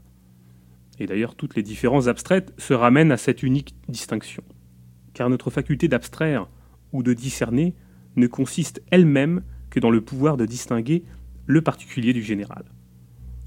Mais cette distinction présuppose une matière, un donné, un ensemble de phénomènes sensibles, bref, quelque chose sur quoi elle puisse exercer. Quand cet ensemble de phénomènes appartient au domaine des activités et des conduites, en d'autres termes, quand l'objet consiste dans un nombre défini d'actions différentes, nous désignons le général du nom de fin et du nom de moyen toute partie, grande ou petite, de cet ensemble, toute activité particulière.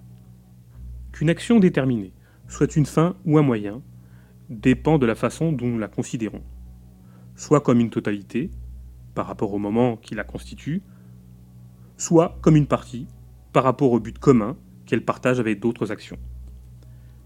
Sur le plan général, d'un point de vue qui embrasse globalement toutes les actions des hommes, qui prend pour objet la totalité des conduites humaines, il n'existe qu'une fin unique, le bonheur des hommes. Ce bonheur est la fin de toutes les fins, la fin en dernière instance. C'est la fin véritable, authentique, universelle, par rapport à laquelle toutes les autres fins ne sont que des moyens. À présent, notre affirmation que la fin justifie les moyens ne peut s'appliquer inconditionnellement qu'à une fin elle-même inconditionnée. Or, toutes les fins particulières sont limitées, conditionnelles. Seul le bonheur humain est une fin absolue inconditionnée. Une fin qui justifie tous les préceptes et toutes les actions. Bref, tous les moyens, aussi longtemps qu'ils lui servent, mais qui les rejette dès qu'ils sont en dehors de sa route qui ne lui sont plus utiles. Le bonheur est, d'après le mot, mais aussi dans les faits, l'origine et le fondement du sacré. À ce propos, il ne faut pas oublier que le bonheur en général, celui qui justifie tous les moyens, est une simple abstraction, dont le contenu réel varie avec les époques, les peuples ou les individus, à la recherche de leur bonheur. Il ne faut pas oublier que la détermination du sacré ou du salutaire requiert des conditions définies que nulle action, nul moyen ne sont en eux-mêmes sacrés, mais qui ne le deviennent qu'à travers un certain nombre de relations déterminées. Ce n'est pas toute fin en général, mais la fin sacrée qui justifie les moyens. Or, comme toute fin réelle particulière n'est que relativement sacrée, elle ne peut justifier ses moyens que de façon relative. L'opposition qui est menée contre cette maxime, que nous faisons nôtre, est moins dirigée contre la maxime elle-même que contre sa mauvaise application. Si on se refuse à reconnaître pleinement les fins soi-disant sacrées, si on ne leur permet que des moyens limités, c'est qu'intérieurement, on a l'idée confuse le caractère sacré de telle fin est lui-même limité. Par ailleurs, en affirmant notre principe, nous voulons simplement dire ceci. Les différents moyens et fins, que l'on appelle sacrés, ne sont pas tels parce qu'une quelconque autorité, ou la sentence rendue par un écrit, une conscience, une raison, ont décidé de les appeler ainsi, mais uniquement dans la mesure où ils correspondent à la fin commune de toutes les fins et de tous les moyens, c'est-à-dire au bonheur des hommes.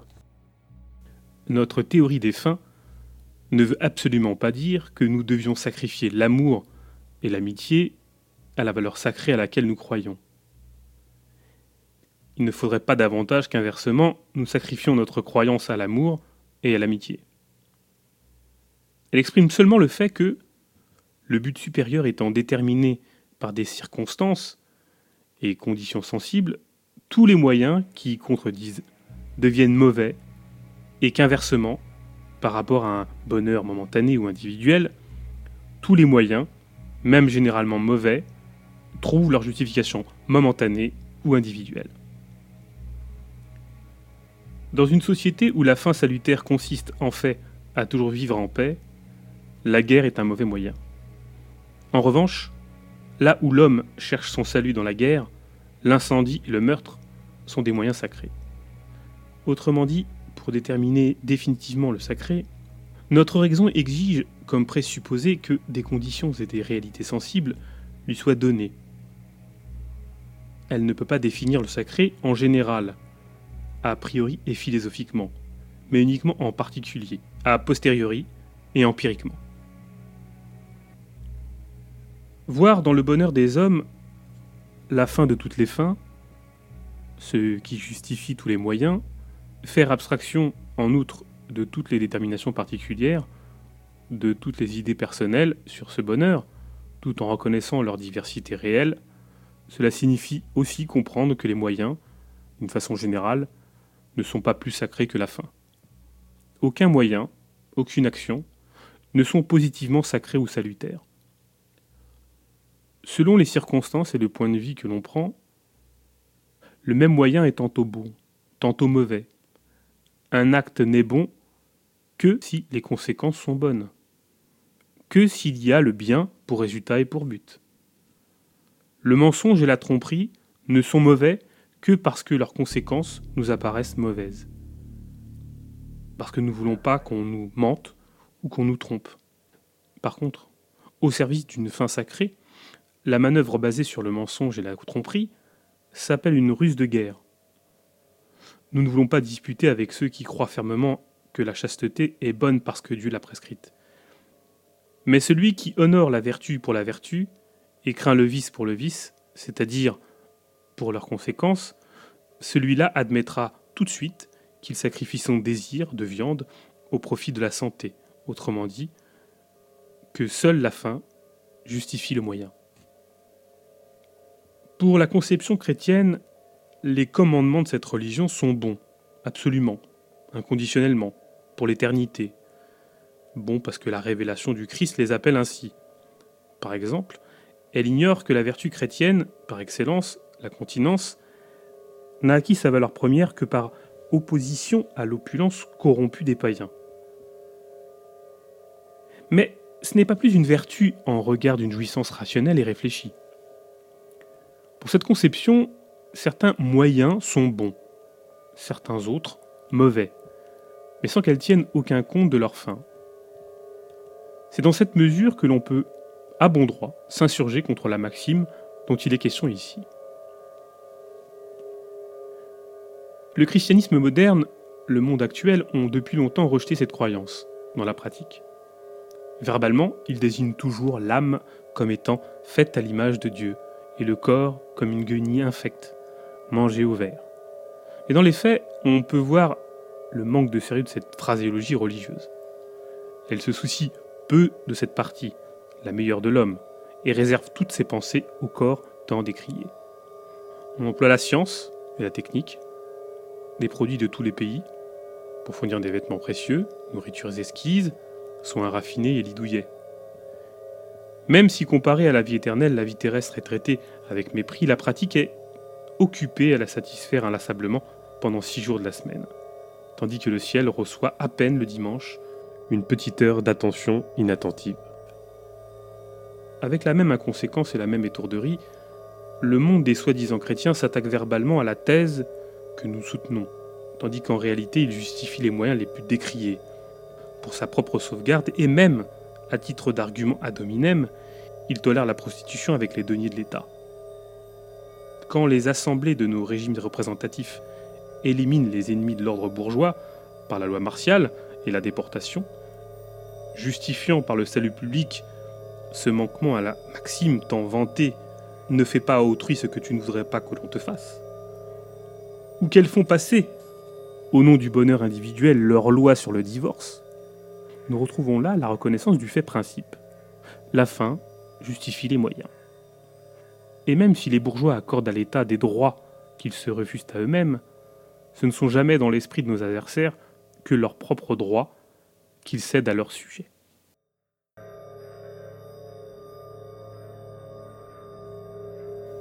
En juin 1884, pour la troisième fois, mon père s'embarqua pour les États-Unis et presque aussitôt arrivé, il prit en charge la rédaction du Socialiste, organe de parti, qui venait juste d'être fondé à New York. Il demeura à ce poste jusqu'à ce qu'il vint, à ma demande, s'installer chez moi à Chicago au début de l'année 1886 avec deux de mes sœurs et un de mes frères. Une sœur mariée en Russie était la seule d'entre nous à être restée en Europe. À Chicago, mon père rédigea en 1886 un écrit de 60 pages intitulé Incursion d'un socialiste dans le domaine de la théorie de la connaissance, qui fut publié en 1887 par les éditions du Livre du Peuple à Ottingen, Zurich. Au cours de l'année 1887, il écrivit Acquis de la philosophie. En 1886, les rédacteurs du journal des travailleurs de Chicago étaient arrêtés pour être condamnés à mort par une justice aveugle au cours du fameux procès des anarchistes. Mon père prit alors provisoirement la rédaction en chef du journal et continua d'y collaborer activement jusqu'à sa fin. À cet endroit, je voudrais introduire quelques données concernant mon père que F.A. Sorg de Hoboken, l'ami intime de Marx et d'Engels, et le sage conseiller de la social-démocratie américaine, publia en 1902 dans l'almanach des pionniers du Journal du Peuple de New York. Quand il vint en Amérique pour la troisième fois, il loua dans cet endroit perdu du nord du New Jersey une vieille maison, presque en ruine, qui semblait n'avoir jamais été habitée. Et il s'y trouva bien et à l'aise, malgré l'appréhension des visiteurs qui montaient l'escalier branlant conduisant à sa demeure. En juillet 1884, il écrivait à un ami au sujet de la formule marxiste que même pour l'individu, l'économie est la base sur laquelle repose toute la structure spirituelle. Notre monde veut manger, boire, se loger de façon civilisée, même si la barbarie l'habite intérieurement. Pour ma part, je peux me contenter d'un mode de vie barbare, pourvu que l'économie privée soit agencée de manière à me permettre de m'occuper tranquillement de la superstructure. À propos d'un projet de voyage en Allemagne, il dit dans une lettre du 27 novembre 1887 Je voyagerai dans l'entrepont, car celui qui ne gagne rien doit y regarder à deux fois avant de débourser. D'ailleurs, je me sens mieux dans cette position abaissée que sur un piédestal. Sa frugalité ne le rendait nullement pessimiste, ni indifférent aux choses du monde extérieur. Sa joie de vivre, son plaisir à travailler, apparaissent très bien dans cette lettre adressée à un ami de jeunesse qui vivait à New York. Siegburg, 25 septembre 1869. Je suis revenu de Saint-Pétersbourg sur les bords de la Zig, le lieu de nos exploits de jeunesse. J'ai construit une cabane à Siegburg et je tanne des pots pour les gens. Le souhait qui me vient à l'esprit, c'est que la nostalgie du pays te pousse à quitter l'Hudson et la soif d'argent qui sévit en Amérique pour rentrer chez nous avec ta femme, ton alter ego et la chair de ta chair, afin de découvrir et de goûter les trésors qui ne se détériorent pas. Je veux dire les grandes vérités de la connaissance et l'évolution historique de l'espèce humaine. Même si, d'après Karl Vogt, l'espèce humaine descend du singe, elle n'en demeure pas moins le sujet important. L'enfant que j'ai conçu, comme tu le sais, dans ma jeunesse, et que j'ai porté si longtemps dans mon sein, est venu au monde chez Otto Meissner. Il est baptisé L'essence du travail intellectuel humain, exposé par un travailleur manuel. Nouvelle critique de la raison pure et pratique. Il porte aussi, au bas de l'avant-propos, mon nom et mon titre, J. D. Tanner. Je le confie à tes bons soins. Un autre événement qui m'a ému et auquel tu seras sensible est une visite que m'a faite il y a environ deux semaines notre héros vénéré Karl Marx. Il a passé quelques jours chez moi, à avec une de ses filles, tout à fait charmante. Joseph Titzke.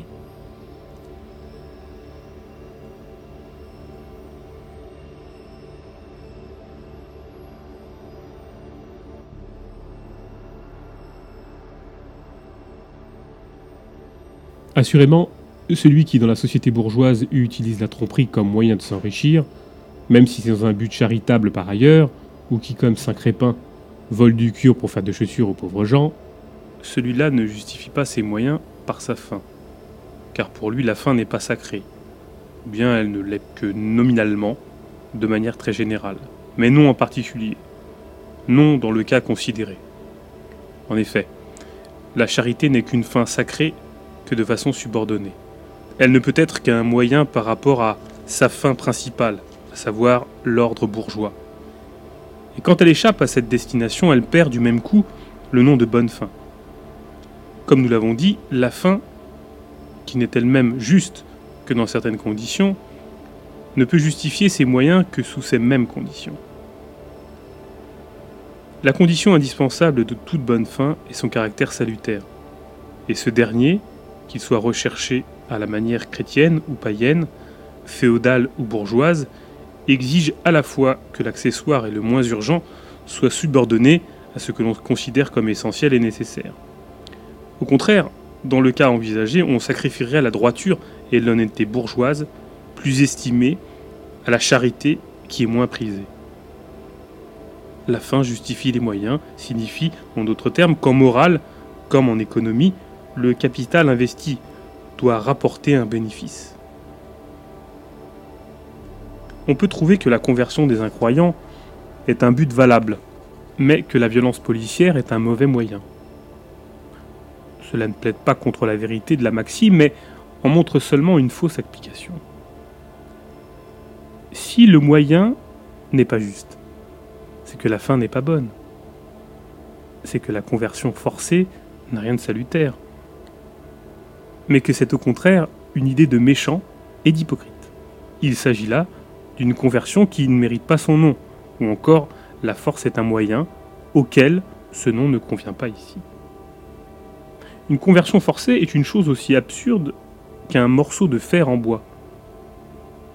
Comment peut-on alors combattre une vérité universellement reconnue dans les faits avec une telle stupidité, des contorsions verbales aussi vides de sens, des sophismes et artifices dialectiques de ce genre?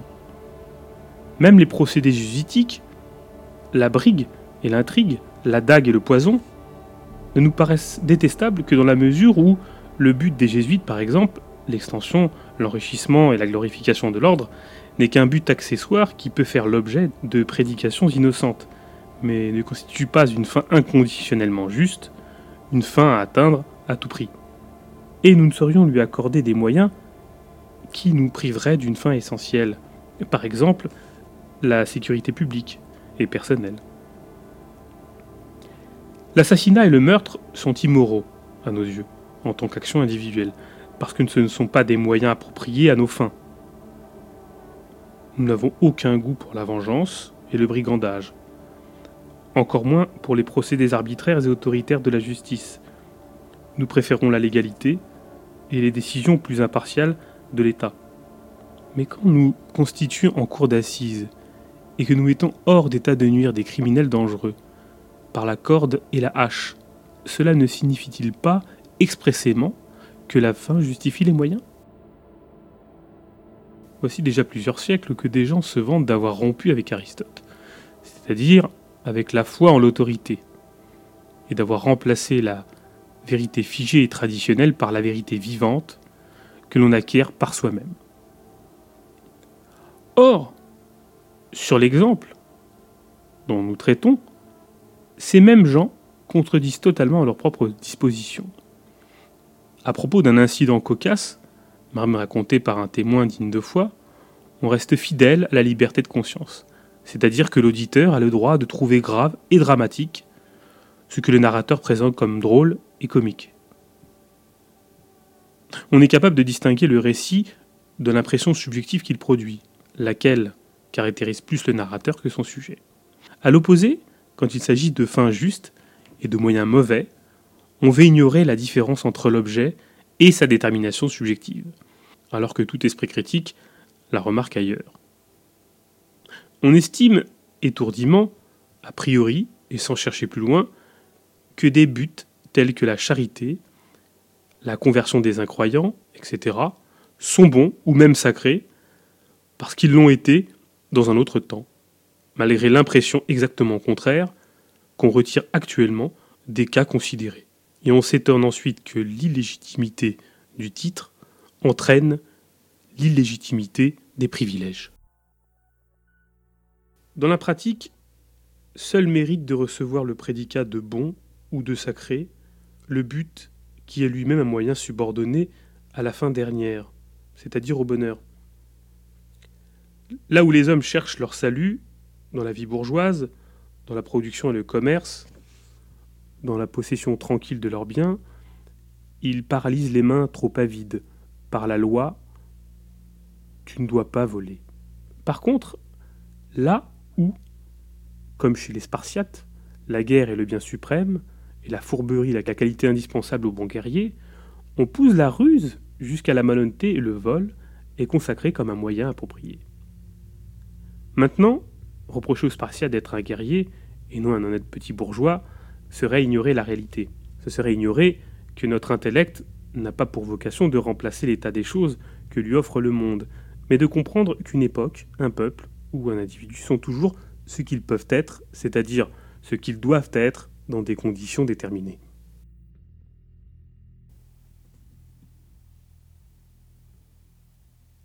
Joseph Ditzken était, personnellement, un homme de belle prestance, évoquant de manière frappante le portrait de Goethe, si souvent tracé, bien proportionné, le maintien noble et dégagé, le regard franc, plein d'intelligence et de bonté.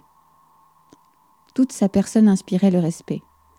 Il poussait presque trop loin la modestie et la simplicité, en particulier dans ses rapports avec les administrateurs du socialiste à New York et le comité exécutif national de l'ASP, le Parti socialiste américain, qui lui menèrent la vie dure tant qu'il dirigea la rédaction du journal.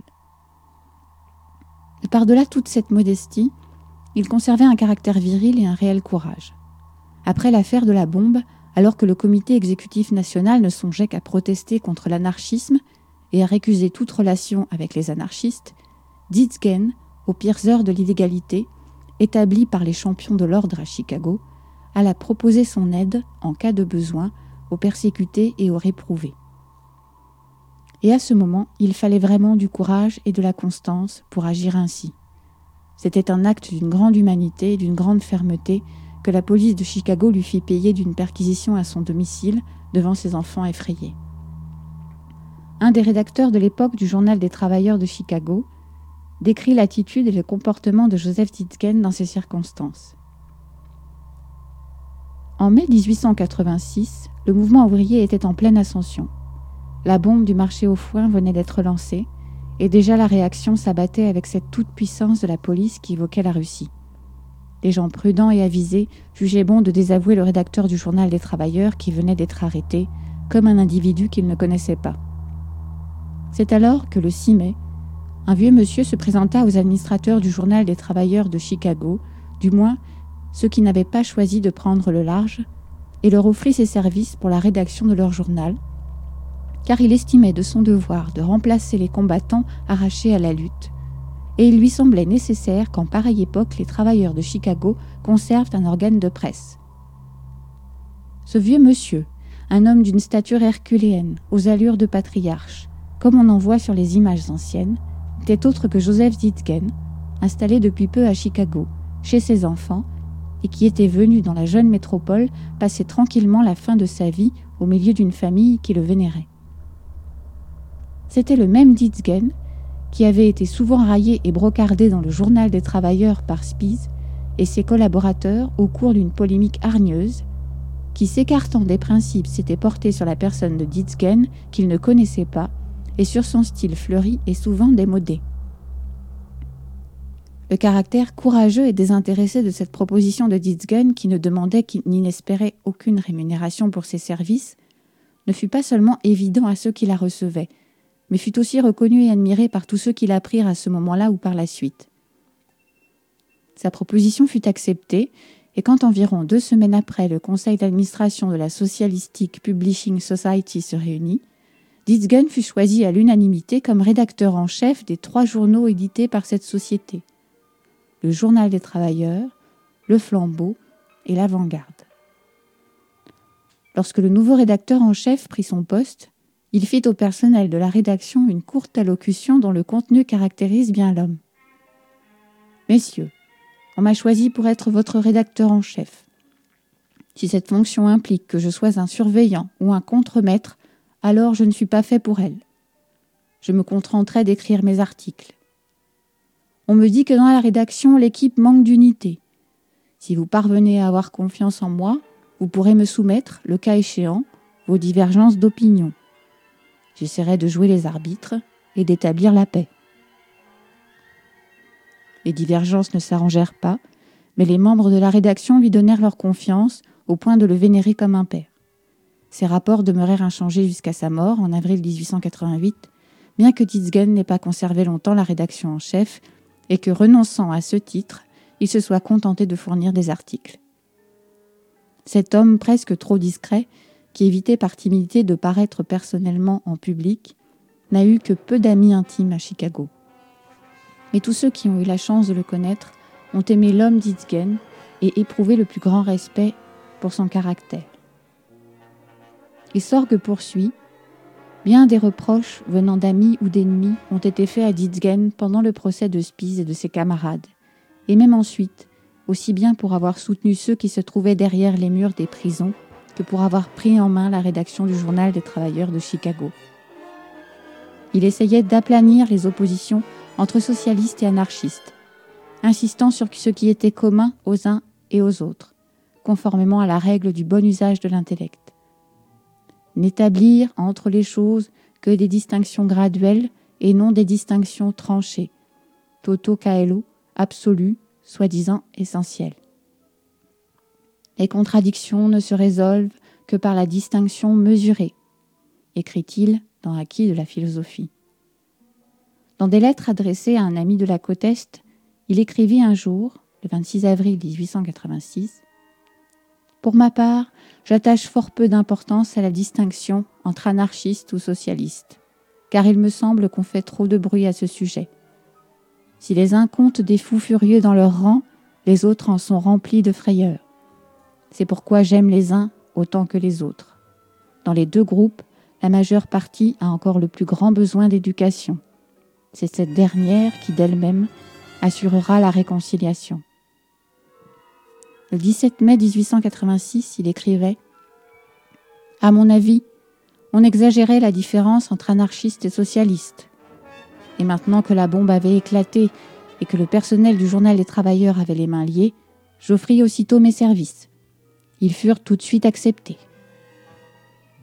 Il ne voulait être qu'un collaborateur provisoire, non un rédacteur, et il écrivait plus loin L'anarchisme aurait pu être pour moi une gêne considérable.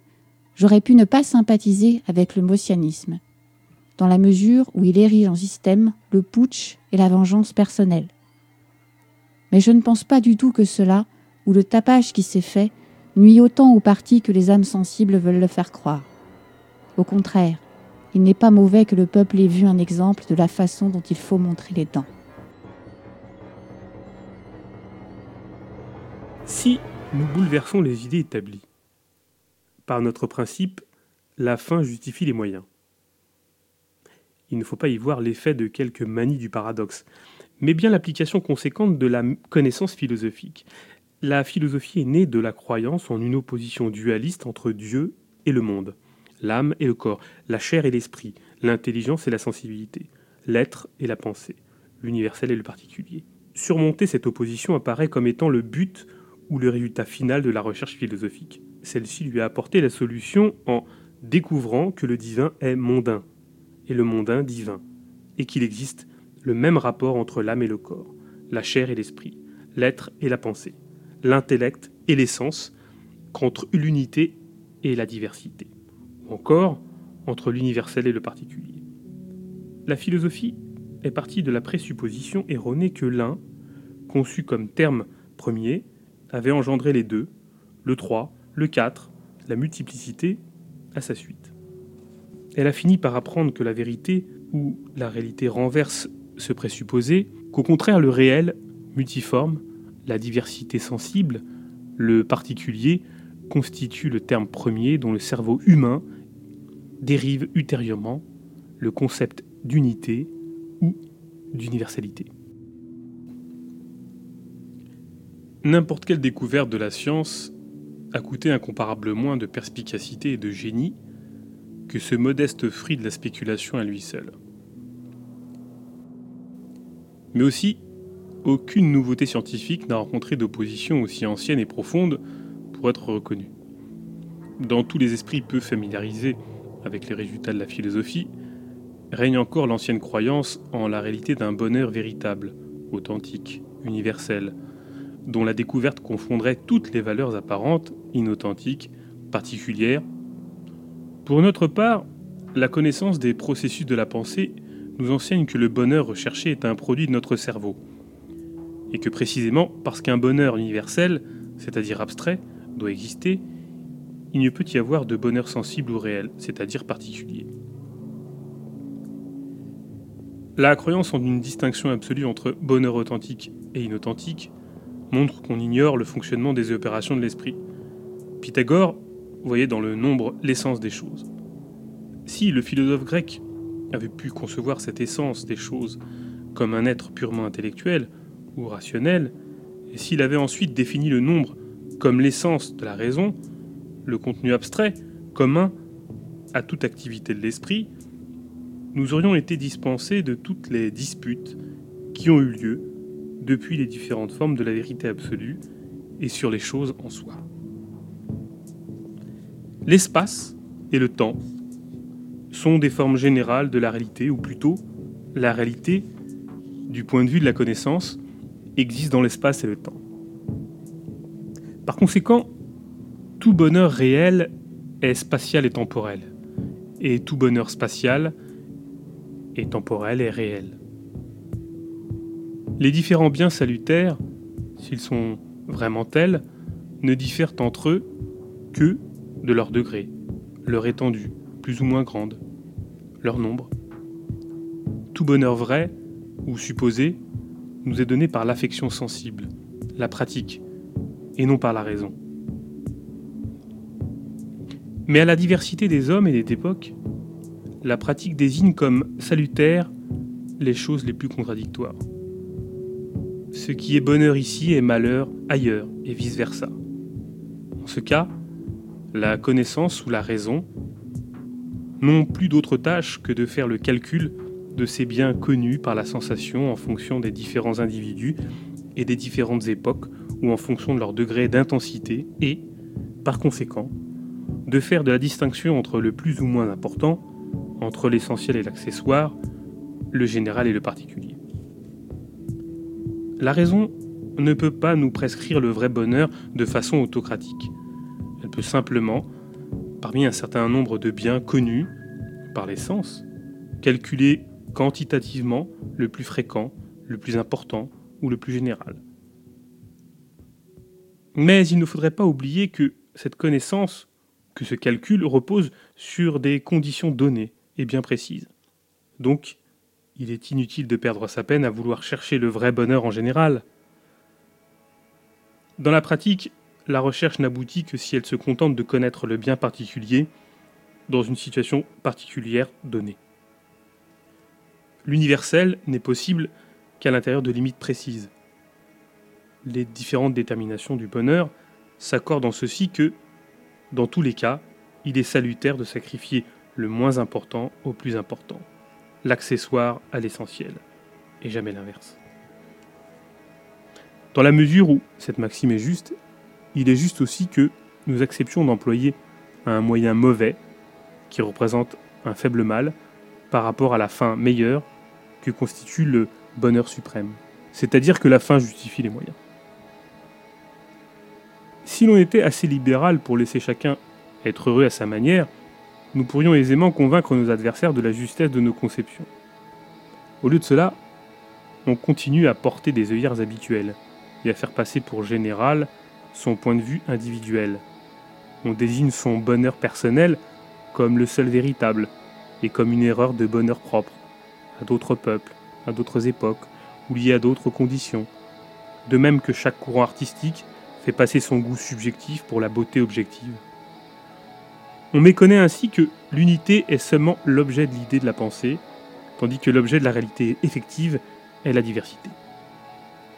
Le bonheur réel est multiforme, et le bonheur véritable n'est que le produit d'un choix subjectif, qui peut être jugé différemment ailleurs et paraître un bonheur inauthentique, comme pour l'histoire cocasse dont nous parlions plus haut.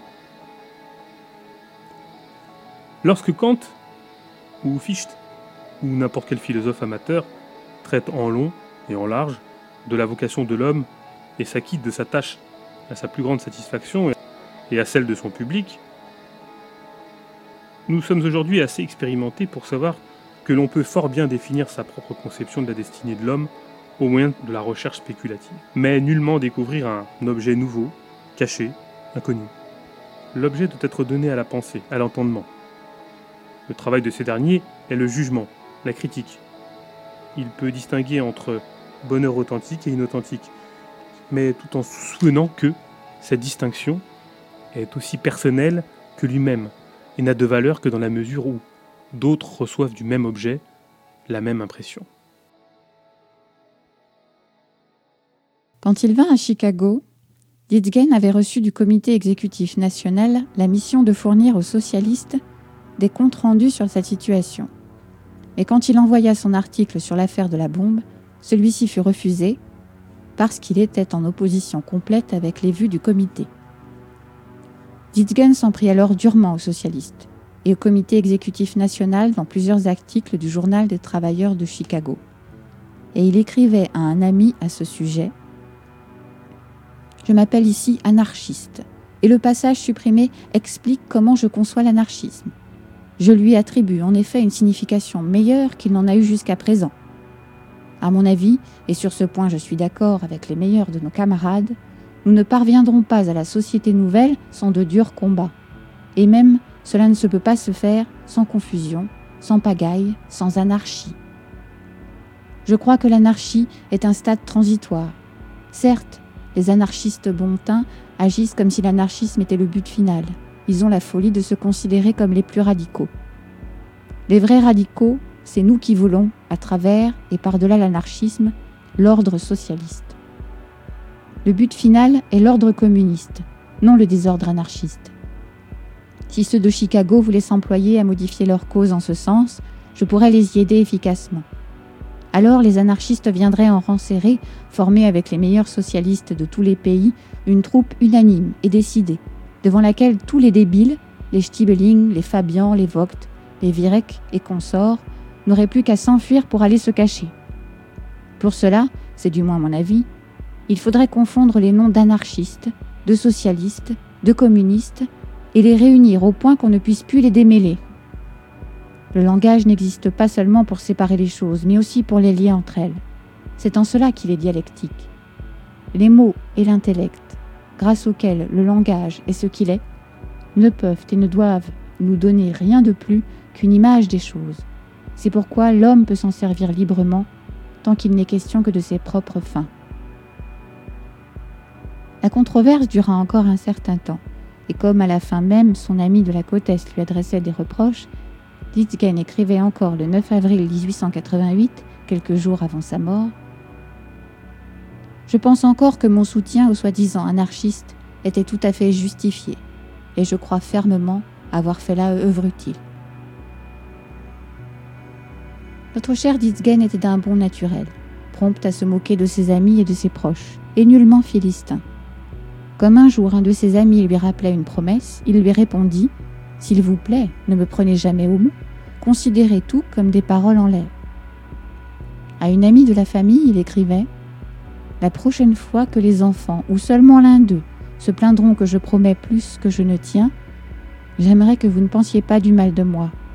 La faute en revient à la crédulité des enfants auxquels j'ai enseigné tout jeune à ne pas croire à tout ce que je leur promettais, mais qui sont incurables sur ce point. Une autre fois, il signale qu'il a encore en Allemagne un revenu d'environ 2 marques par jour et il ajoute J'essaierai de voir, l'idée me plaît, si avec cette somme je ne peux pas vivre dans un village allemand comme un gentilhomme encanaillé. Dans une lettre du 18 juillet 1887, il écrit d'un ton badin Ces derniers jours, j'ai vu la vie de Goethe de Dunster. Ce grand poète est un fameux don Juan comme il sait aimer et être infidèle.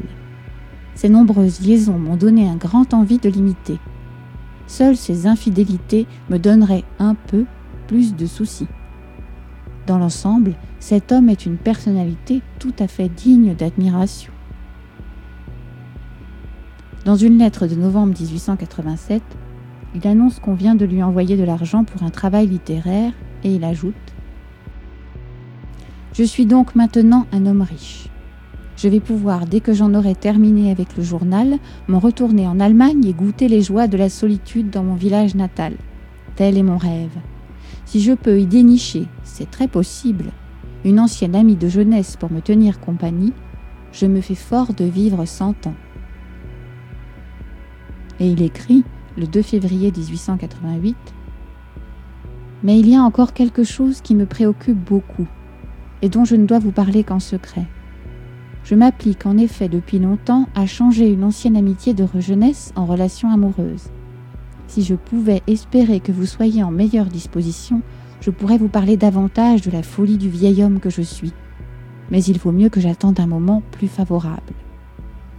L'humanité est une idée, mais l'homme est dans tous les cas un individu particulier, qui ne réalise sa propre vie que dans son milieu particulier, et qui, par suite, ne se soumet à la loi générale que pour des motifs personnels.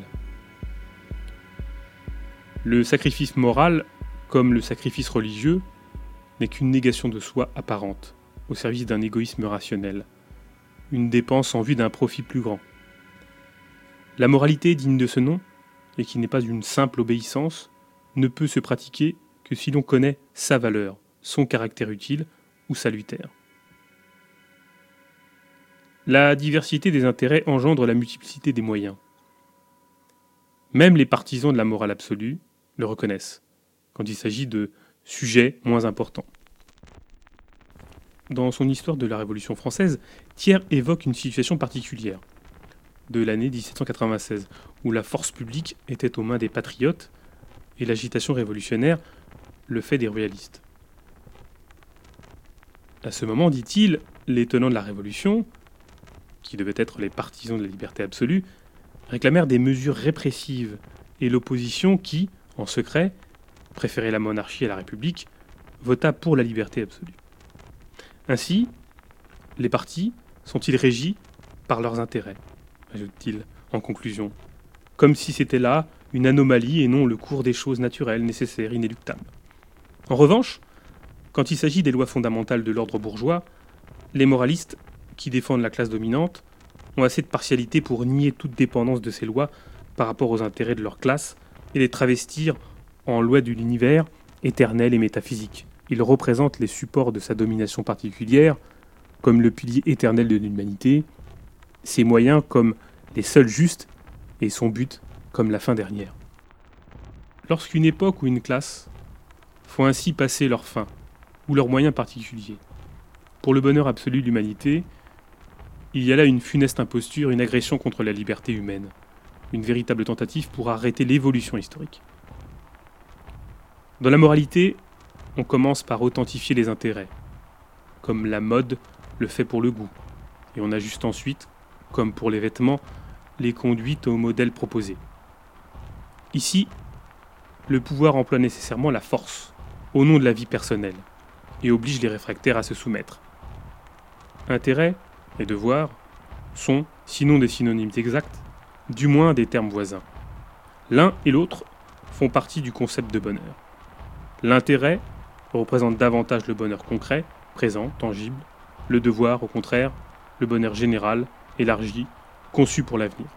L'intérêt recherche le salut immédiat, tout simple et bien visible, que procure une bourse pleine.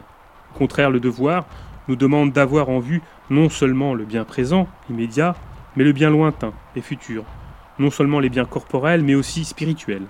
Le devoir se préoccupe également du cœur, des besoins de la société, de l'avenir, du salut de l'âme, bref, de la totalité de nos intérêts.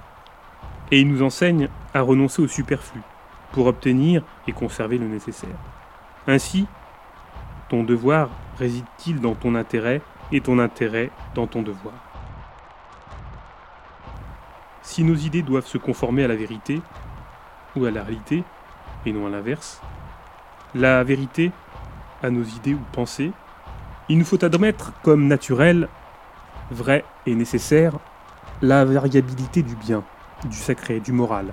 Il nous faut accorder à l'individu, sur le plan théorique aussi, la liberté à laquelle il ne renonce pas dans la pratique, et reconnaître qu'il est libre.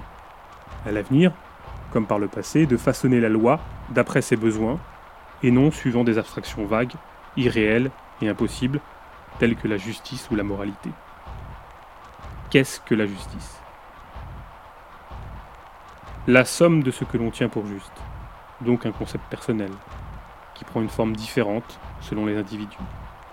Dans la réalité, il n'existe que des droits particuliers, singuliers, déterminés. L'homme vient ensuite pour en abstraire le concept de justice, comme il tire des différentes sortes de bois, le concept de bois en général, ou des différents objets matériels d'idées de matière. Il est faux de penser, bien que ce soit une idée répandue, que les choses matérielles existent par ou au moyen de la matière. Il est tout aussi faux de croire que les lois de la morale ou de la bourgeoisie seraient issues de l'idée de justice. Le préjudice que notre conception réaliste, ou, si l'on veut, matérialiste de la morale entraîne, pour celle-ci, n'est pas aussi grand qu'il paraît. Nous n'avons pas à craindre de perdre pour autant notre état d'homme civilisé pour devenir des ermites ou des cannibales vivant sans loi. La liberté et la légalité sont étroitement liées par les nécessités de la vie en commun qui nous obligent à laisser vivre d'autres hommes à nos côtés. Celui qui s'abstient d'actions illégitimes, illégitimes au sens large du mot, au nom de sa conscience ou d'autres motifs moraux spiritualistes, ou bien n'est sujet qu'à de faibles tentations, ou bien possède un caractère assez docile pour que les punitions naturelles et légales suffisent à le maintenir dans des limites prescrites. Là où ces derniers refusent le secours de tels moyens, la morale est un instrument sans efficacité. Elle devrait alors, en secret, appliquer aux croyants les mesures restrictives dont les pouvoirs publics se servent pour réprimer l'incroyance, alors qu'en réalité, il y a plus de croyants que d'incroyants chez les gredins et les voleurs. Le fait que notre monde, qui attribue verbalement une aussi grande valeur sociale à la moralité, soit pénétré en fait de l'opinion que nous défendons, prouve tout simplement qu'il porte une plus grande attention au code pénal et à la police. Notre combat n'est pas dirigé contre la moralité, ni même contre une certaine forme de cette dernière, mais contre la prétention à vouloir faire d'une forme déterminée la forme absolue, la moralité en général. Nous reconnaissons la moralité comme une valeur sacrée éternelle, si l'on entend par là les égards que l'homme se doit à lui-même et doit à ses semblables au profit de leur bonheur mutuel. Mais il appartient à la liberté de l'individu de déterminer le degré et la manière dont ces buts doivent être pris en considération. Que le pouvoir, la classe dominante, ou la majorité fassent valoir leurs besoins particuliers comme le bien prescrit à tous, est aussi nécessaire que le fait pour l'homme de porter sa chemise sous sa veste. Mais lorsqu'on traite ce bien prescrit comme le bien absolu, comme une limite infranchissable de l'humanité, cette attitude nous paraît tout à fait vaine et même préjudiciable aux forces de progrès indispensables pour l'avenir.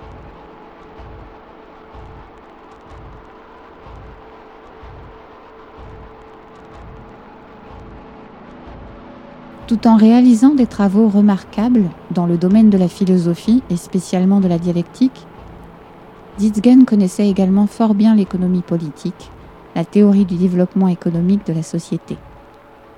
Très tôt, il découvrit avec perspicacité l'orientation du mode de production du capitalisme moderne, avec ses effets sur la situation politique des différents pays.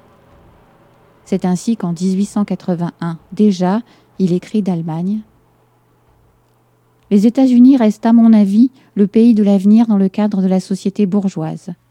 Le nouveau monde, la concurrence qu'il livre à la vieille Europe, chasse l'air vicié qui règne ici. Chez nous, visiblement, l'agriculture court à sa ruine. De plus en plus, la campagne n'est qu'un appendice des villes, terrain de chasse, parcs, villégiature. Et si notre peuple ne se ressaisit pas bientôt pour jeter à bas une bonne fois ses oppresseurs, toute l'Europe ne sera plus qu'un lieu de plaisance pour les Américains. D'ici les travailleurs partent là-bas, de chez eux viennent les bourgeois gavés, ils ont leurs usines de l'autre côté, et ici leur villa. Et quelques années plus tard, dans la première lettre à son fils sur la logique, acquis de la philosophie, après avoir expliqué comment les intérêts prolétariens et ceux de la démocratie sont étroitement soudés, il poursuit Si cela est encore peu connu aux États-Unis, c'est plutôt un témoignage de la situation prospère du pays que du caractère scientifique de sa démocratie. Les immenses forêts et prairies qui fournissent des asiles sans nombre aux gens sans fortune camouflent l'opposition entre le capital et le travail, entre la démocratie capitaliste et prolétarienne, avec ou sans guillemets. Il est vrai, il te manque encore les connaissances en économie socialiste pour saisir avec une parfaite certitude que c'est précisément sur le sol républicain de l'Amérique que le capitalisme avance à pas des géants. Ce capitalisme dont la double tâche, d'abord à servir le peuple pour le libérer par la suite, apparaît de plus en plus nettement avec le temps. Ce n'est pas ici le lieu de traiter exhaustivement des principaux ouvrages de Ditzken. L'essence du travail intellectuel humain et acquis de la philosophie parut plus tard.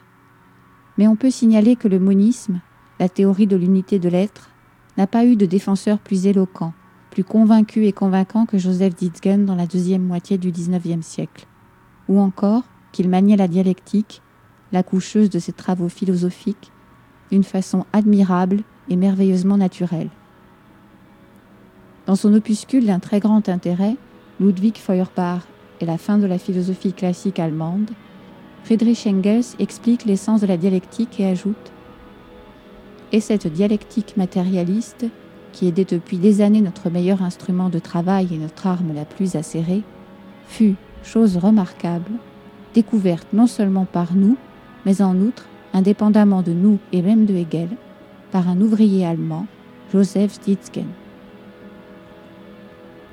Ceux qui avaient appris à goûter le style vigoureux de mon père, quand il faisait ensuite sa connaissance, étaient généralement étonnés de sa douceur, de sa réserve, de sa discrétion, qui ne dissimulait même pas cet orgueil qui s'attache à une vraie conviction. Nous, ses enfants, nous pouvions agir en toute liberté avec notre père, mais quand nous étions tentés d'abuser de cette liberté ou de jouer les malins avec lui, il savait nous confondre par quelques mots, ou souvent même d'un simple regard compréhensif. Il serait difficile de trouver un homme plus heureux que ne fut mon père, et aussi quelqu'un qui ait été plus fidèle dans toutes les circonstances de la vie. Comme pour Feuerbach, la mort n'était pas un mal à ses yeux. Pour lui, le mal était la souffrance prolongée, en face de laquelle il reconnaissait volontiers sa lâcheté, alors qu'il supportait les maladies brèves avec résignation et même bonne humeur. Finalement, la mort se montra amicale envers lui en ne lui donnant que durant quelques secondes un sentiment d'oppression et d'égarement que je lus sur son visage quand il tomba de sa chaise dans mes bras, sans connaissance, cherchant son dernier souffle. Une crise cardiaque l'emporta en l'espace de deux minutes. C'était par un beau dimanche, le 15 avril 1888. Le matin même, après une promenade dans les allées du Lincoln Park, resplendissant sous la verdure embaumée du printemps, nous avions bu ensemble une bouteille de vin et nous étions rentrés à la maison, l'humeur très gaie, pour le repas de midi, auquel mon père fit honneur avec son appétit coutumier. Aussitôt le café servi, un de mes amis arriva. Cette visite eut pour effet de priver mon père de sa sieste habituelle d'une demi-heure après le repas de midi. Au contraire, il alluma un cigare et participa à notre conversation sur la question sociale. Mon ami n'avait jamais étudié le problème même superficiellement, ce qui ne l'empêchait pas de porter des jugements péremptoires. Bien que je l'eusse averti de cette ignorance, mon père s'anima et s'excita comme je l'avais vu rarement. Avec une emphase et une gravité inoubliables, il déclara qu'il avait prévu depuis 40 ans le mouvement ouvrier actuel et qu'il était prêt à expliquer ses vues sur l'effondrement imminent du mode de production capitaliste, quand il s'arrêta soudain, au milieu d'une phrase, la main en l'air, et mourut de la façon que j'ai décrite plus haut. Il n'avait pas encore 60 ans.